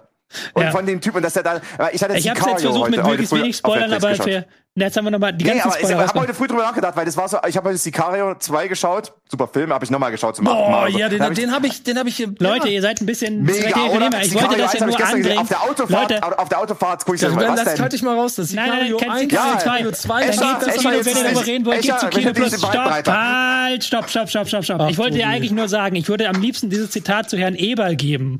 So nach dem Motto, Herr Eberl, akzeptieren Sie es bitte, dass Sie von vielen Leuten nicht mehr gemocht werden werden. Sie haben sich für diesen Job entschieden. Sie müssen sich jetzt nicht jeden Interview wieder fünfmal rechtfertigen und fünfmal gegen ähm, Gladbach-Fans aber das Sie können doch einfach da die Aussage verweigern. Aber die Gladbach-Fans werden Sie nicht mehr mögen. Die haben ihre Entscheidung getroffen vor ja, zehn Minuten. Und ja, bitte, bitte lassen Sie das doch mal sagen. Ja, das ist, das ist ein sehr guter Punkt. Und das ist die andere Seite der Medaille, auf die man einfach äh, auch gucken muss. Das stimmt schon, hast du vollkommen recht. Dazu ist Eber, glaube ich, zu emotional für einen Job, in dem man nicht mehr und bei einem Verein, bei dem man nicht emotional sein sollte. So. Was aber vielleicht auch hinzukommt, wenn natürlich dann du die Gladbach-Situation siehst, ähm, Wirkus ist ja irgendwie agiert ein bisschen unglücklich anscheinend. Und Schön du hast eben einen formuliert. Kader, der, jetzt- der ja, ich, ich bin eben nett, weißt du, ich hab, ich bin eben nicht der aus Breaking Bad. Ich, äh, ich bin dann der Anwalt danach. Nein, das, aber also du hast dann einen Kader, der jetzt komplett auseinanderfällt eventuell, weil du hast viele auslaufende Verträge, keine werden verlängert. Und natürlich, ich glaube, dass schon in Gladbach auch der eine oder andere einfach ein bisschen angepisst ist, weil äh, irgendwie Eber hat da lange Zeit sehr gute Arbeit geleistet. Dann irgendwie ist es ein bisschen auseinandergebröckelt, dann ist er weg und es ist, ist einfach rein kaderplanerisch und rein von der sportlichen Zukunft her sehr, sehr problematisch. Natürlich sagt man dann irgendwie, also ich glaube, der, so der, der Prass auf, auf Eber kommt auch noch ein bisschen davon. Weil es ist, äh, er ist gegangen und äh, da sind einige ähm, Back Backsteine mittlerweile aus dem Haus rausgefallen in der Zeit. Und das, äh, ich glaube, es ist auch ein bisschen indirekt damit verbunden eben mit Eber. Erst, erst in seiner Schlussphase, als er dann nicht mehr so gut äh, Arbeit geleistet hat und ihm auch dann, dass dann danach irgendwie äh, alles ins, ins Wanken geraten ist. Ja, also das- neben der ganzen kulturellen Sache und RB sagen, und das dass man das nicht bestimmt das, ja klar, da sind bestimmt Hardcore-Fans, die auch so denken, aber ich glaube für den Durchschnittsfan, wenn er jetzt zum SC Freiburg oder zu Eintracht Frankfurt oder zu äh, Mainz 05 gegangen wäre, dann hätten, würde man anders über Eberl denken und dann würde man Ja, anders über ihn reden. aber, aber es ist, weißt du, ist natürlich der Durchschnittsfan, aber viele äh, steigern sich hier rein. Es gibt natürlich auch den Durchschnitts-Netflix-Gucker, der dann nicht mal in Sicario 2 Diskussionen zulässt. Nee, nee, nee, nee, den Schuh lasse ich mir nicht anziehen. Den Schuh lasse ich mir nicht Ah. anziehen. Ich kriege so viel mit über meine Freundin. Ich muss so viel Kunstfilme gucken. Das ist nicht schön. Aber es ist manchmal auch mein schön. Beileid. Ja, aber es ist so Kunstfilme mit. Sicario 2 zu vergleichen, ist, Ja, aber Sicario 2, wobei wahrscheinlich, ist auch Kunst. wobei ich, Ja, muss ist auch, ich muss gestehen, ich muss gestehen, meine Freundin ist dann eher jemand, der dann Sicario 2 vorschlägt und ich bin dann eher derjenige, der sagt, ah, Sicario 2 muss ich. Aber weißt du was, das war geil. Ich habe nämlich äh, irgendwo bei einem Streaming-Anbieter das gesehen. Ich war auf Reisen, habe mir Filme runtergeladen, wollte einfach eins nochmal gucken, weil ich den kannte Mhm. und hatte den halt ziemlich krass in Erinnerung und habe dann so, ah, zweiter Teil, war das gut oder nicht, war mir nicht so sicher und bin voll weggehauen davon, dass ich finde, zwei ist sogar noch besser gemacht als eins. Ja, aber weißt, Okay. du, weißt du, was bei zwei aber auch so ist? Ich habe das ist ein Problem. Sicario 1 war so ein Film, den konnte ich nebenher schauen. Also ich schaue gern Film, ich schau gern Film, wenn ich so irgendwie Ja. unterwegs bin, zum Beispiel äh, im Auto habe ich dann irgendwie das iPad noch daneben und schaue so ein bisschen nebenher. Und äh, Sicario 1 konntest du so, das konntest du so mit, mit anschauen quasi, wie viele So, irgendwie Leute. so. Ey, halt dich mal dran. aber Nein, ich Sicario jetzt 2, nicht wenn bei halt Sicario mal 2, raus. Ich hab ja- dieser das- ey, das ist ein 2, wichtiger Punkt mich- für Das mich. ist ein sehr Ja. wichtiger Punkt. Das könnt ihr aber auch gleich klären. Die Leute wollen jetzt hier. Die Leute wollen jetzt hier noch was hören über das Spiel Wolfsburg gegen Union Berlin. Also wir haben jetzt auch nicht mehr viel Zeit. Wir können das auch kurz abhandeln. War jetzt auch kein mega spannendes Spiel, würde ich jetzt behaupten. Oder war auch schon. Also war Ich kein mag, schlechtes ich Spiel. mag aber das Selbstbewusstsein von Nico Kovac, der offensichtlich nach Europa will und auch in dem Spiel sagt, ey, wir müssen das Ding gewinnen. Wir müssen auch Frankfurt gewinnen. Das ist alles Kacke, was wir hier spielen. Wir müssen noch besser werden. Mag ich, die, mag ich diese Einstellung so. Das, das sind noch Vereine mit Emotionen und das, da ist das noch echtes Fußballherz vorhanden. Also ich sag mal so, äh, trotzdem der der Unionsturm hat eine Bruchlandung hingelegt, wie die äh, Bundespolizei von Mexiko, als sie versucht hat, die US-Einheiten zu begehen. War das in eins oder in zwei? Das waren zwei. Ihr Quatschköpfe. Ich mache euch jetzt hier, ziehe euch jetzt hier gleich einen Stecker. Lass uns noch mal wirklich einen Satz. Hast du noch einen Satz zu Wolfsburg gegen Union, den du unbedingt loswerden Ja, willst? habe ich. I, I, I, also zwei vielleicht. Ja. Ja, also ich habe ich hab nichts zu sagen dazu. Ich fand, fand noch witzig, es, war, es gab eine Aussage bei, bei The Zone, war, war ja bei The Zone im Spiel, ähm, im- dass irgendwie gesagt wurde, ja, wir haben uns da irgendwie Union vorher angeschaut, Arnold hat es gesagt, und, und wegen diesem Abkippen von Gilavogie. Äh, das war so komplett weird, weil ich da gesagt habe, ist nicht Arnold die äh, 80 Prozent seiner Karriere abgekippt bei Wolfsburg Mhm. und ist da zurückgefallen und nach links abgekippt oder äh, zwischen die Verteidiger auch und dann irgendwie klang das so, als hätten sie was Neues sich ausgedacht, um dann das Union-Pressing zu überspielen. Also das war, ich weiß nicht, äh, Weiß weiß nicht was jetzt- er, vielleicht war, Es war schon als, Scheiß an oder sowas, oder? Es, es war aber schon prominent als in den vergangenen Spielen. Ich hatte auch das Gefühl, dass Arnold das unter Kovac nicht mehr so darf, das Abkippen. Also, dass er das auch nicht mehr so macht wie in der Vergangenheit. Und dass sie es jetzt dann in diesem Spiel doch so prominent gemacht haben, um da eben diese Überzahl hinten zu bekommen und ein bisschen mehr Ballkontrolle. Ratten ja auch 60 Prozent Ballbesitz, was ja auch nicht Wolfsburg, Wolfsburg typisch ist.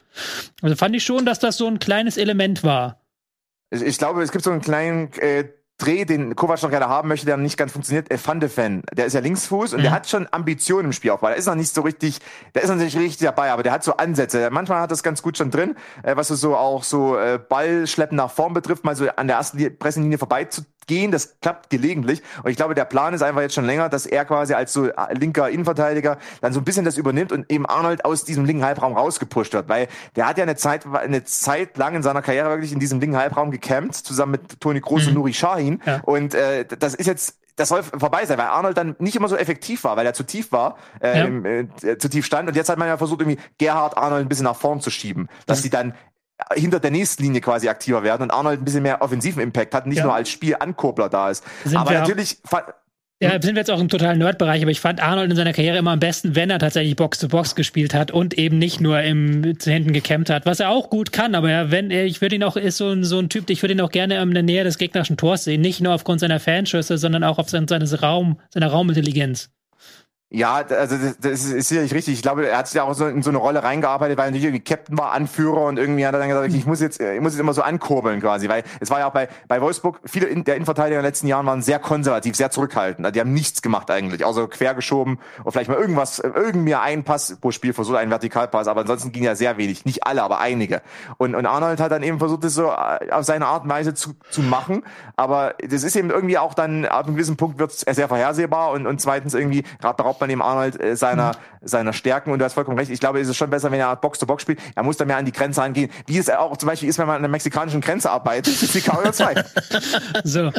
Nico hat gerade schon bei unserer Arnold, wie weit muss er abkippen, Diskussion, hat so ein bisschen geguckt, wie ich bei den Sicario 2 Diskussionen. Ich glaube, wir, wir werden diese Sendung an diesem Punkt besser beenden, bevor sie auch eskaliert.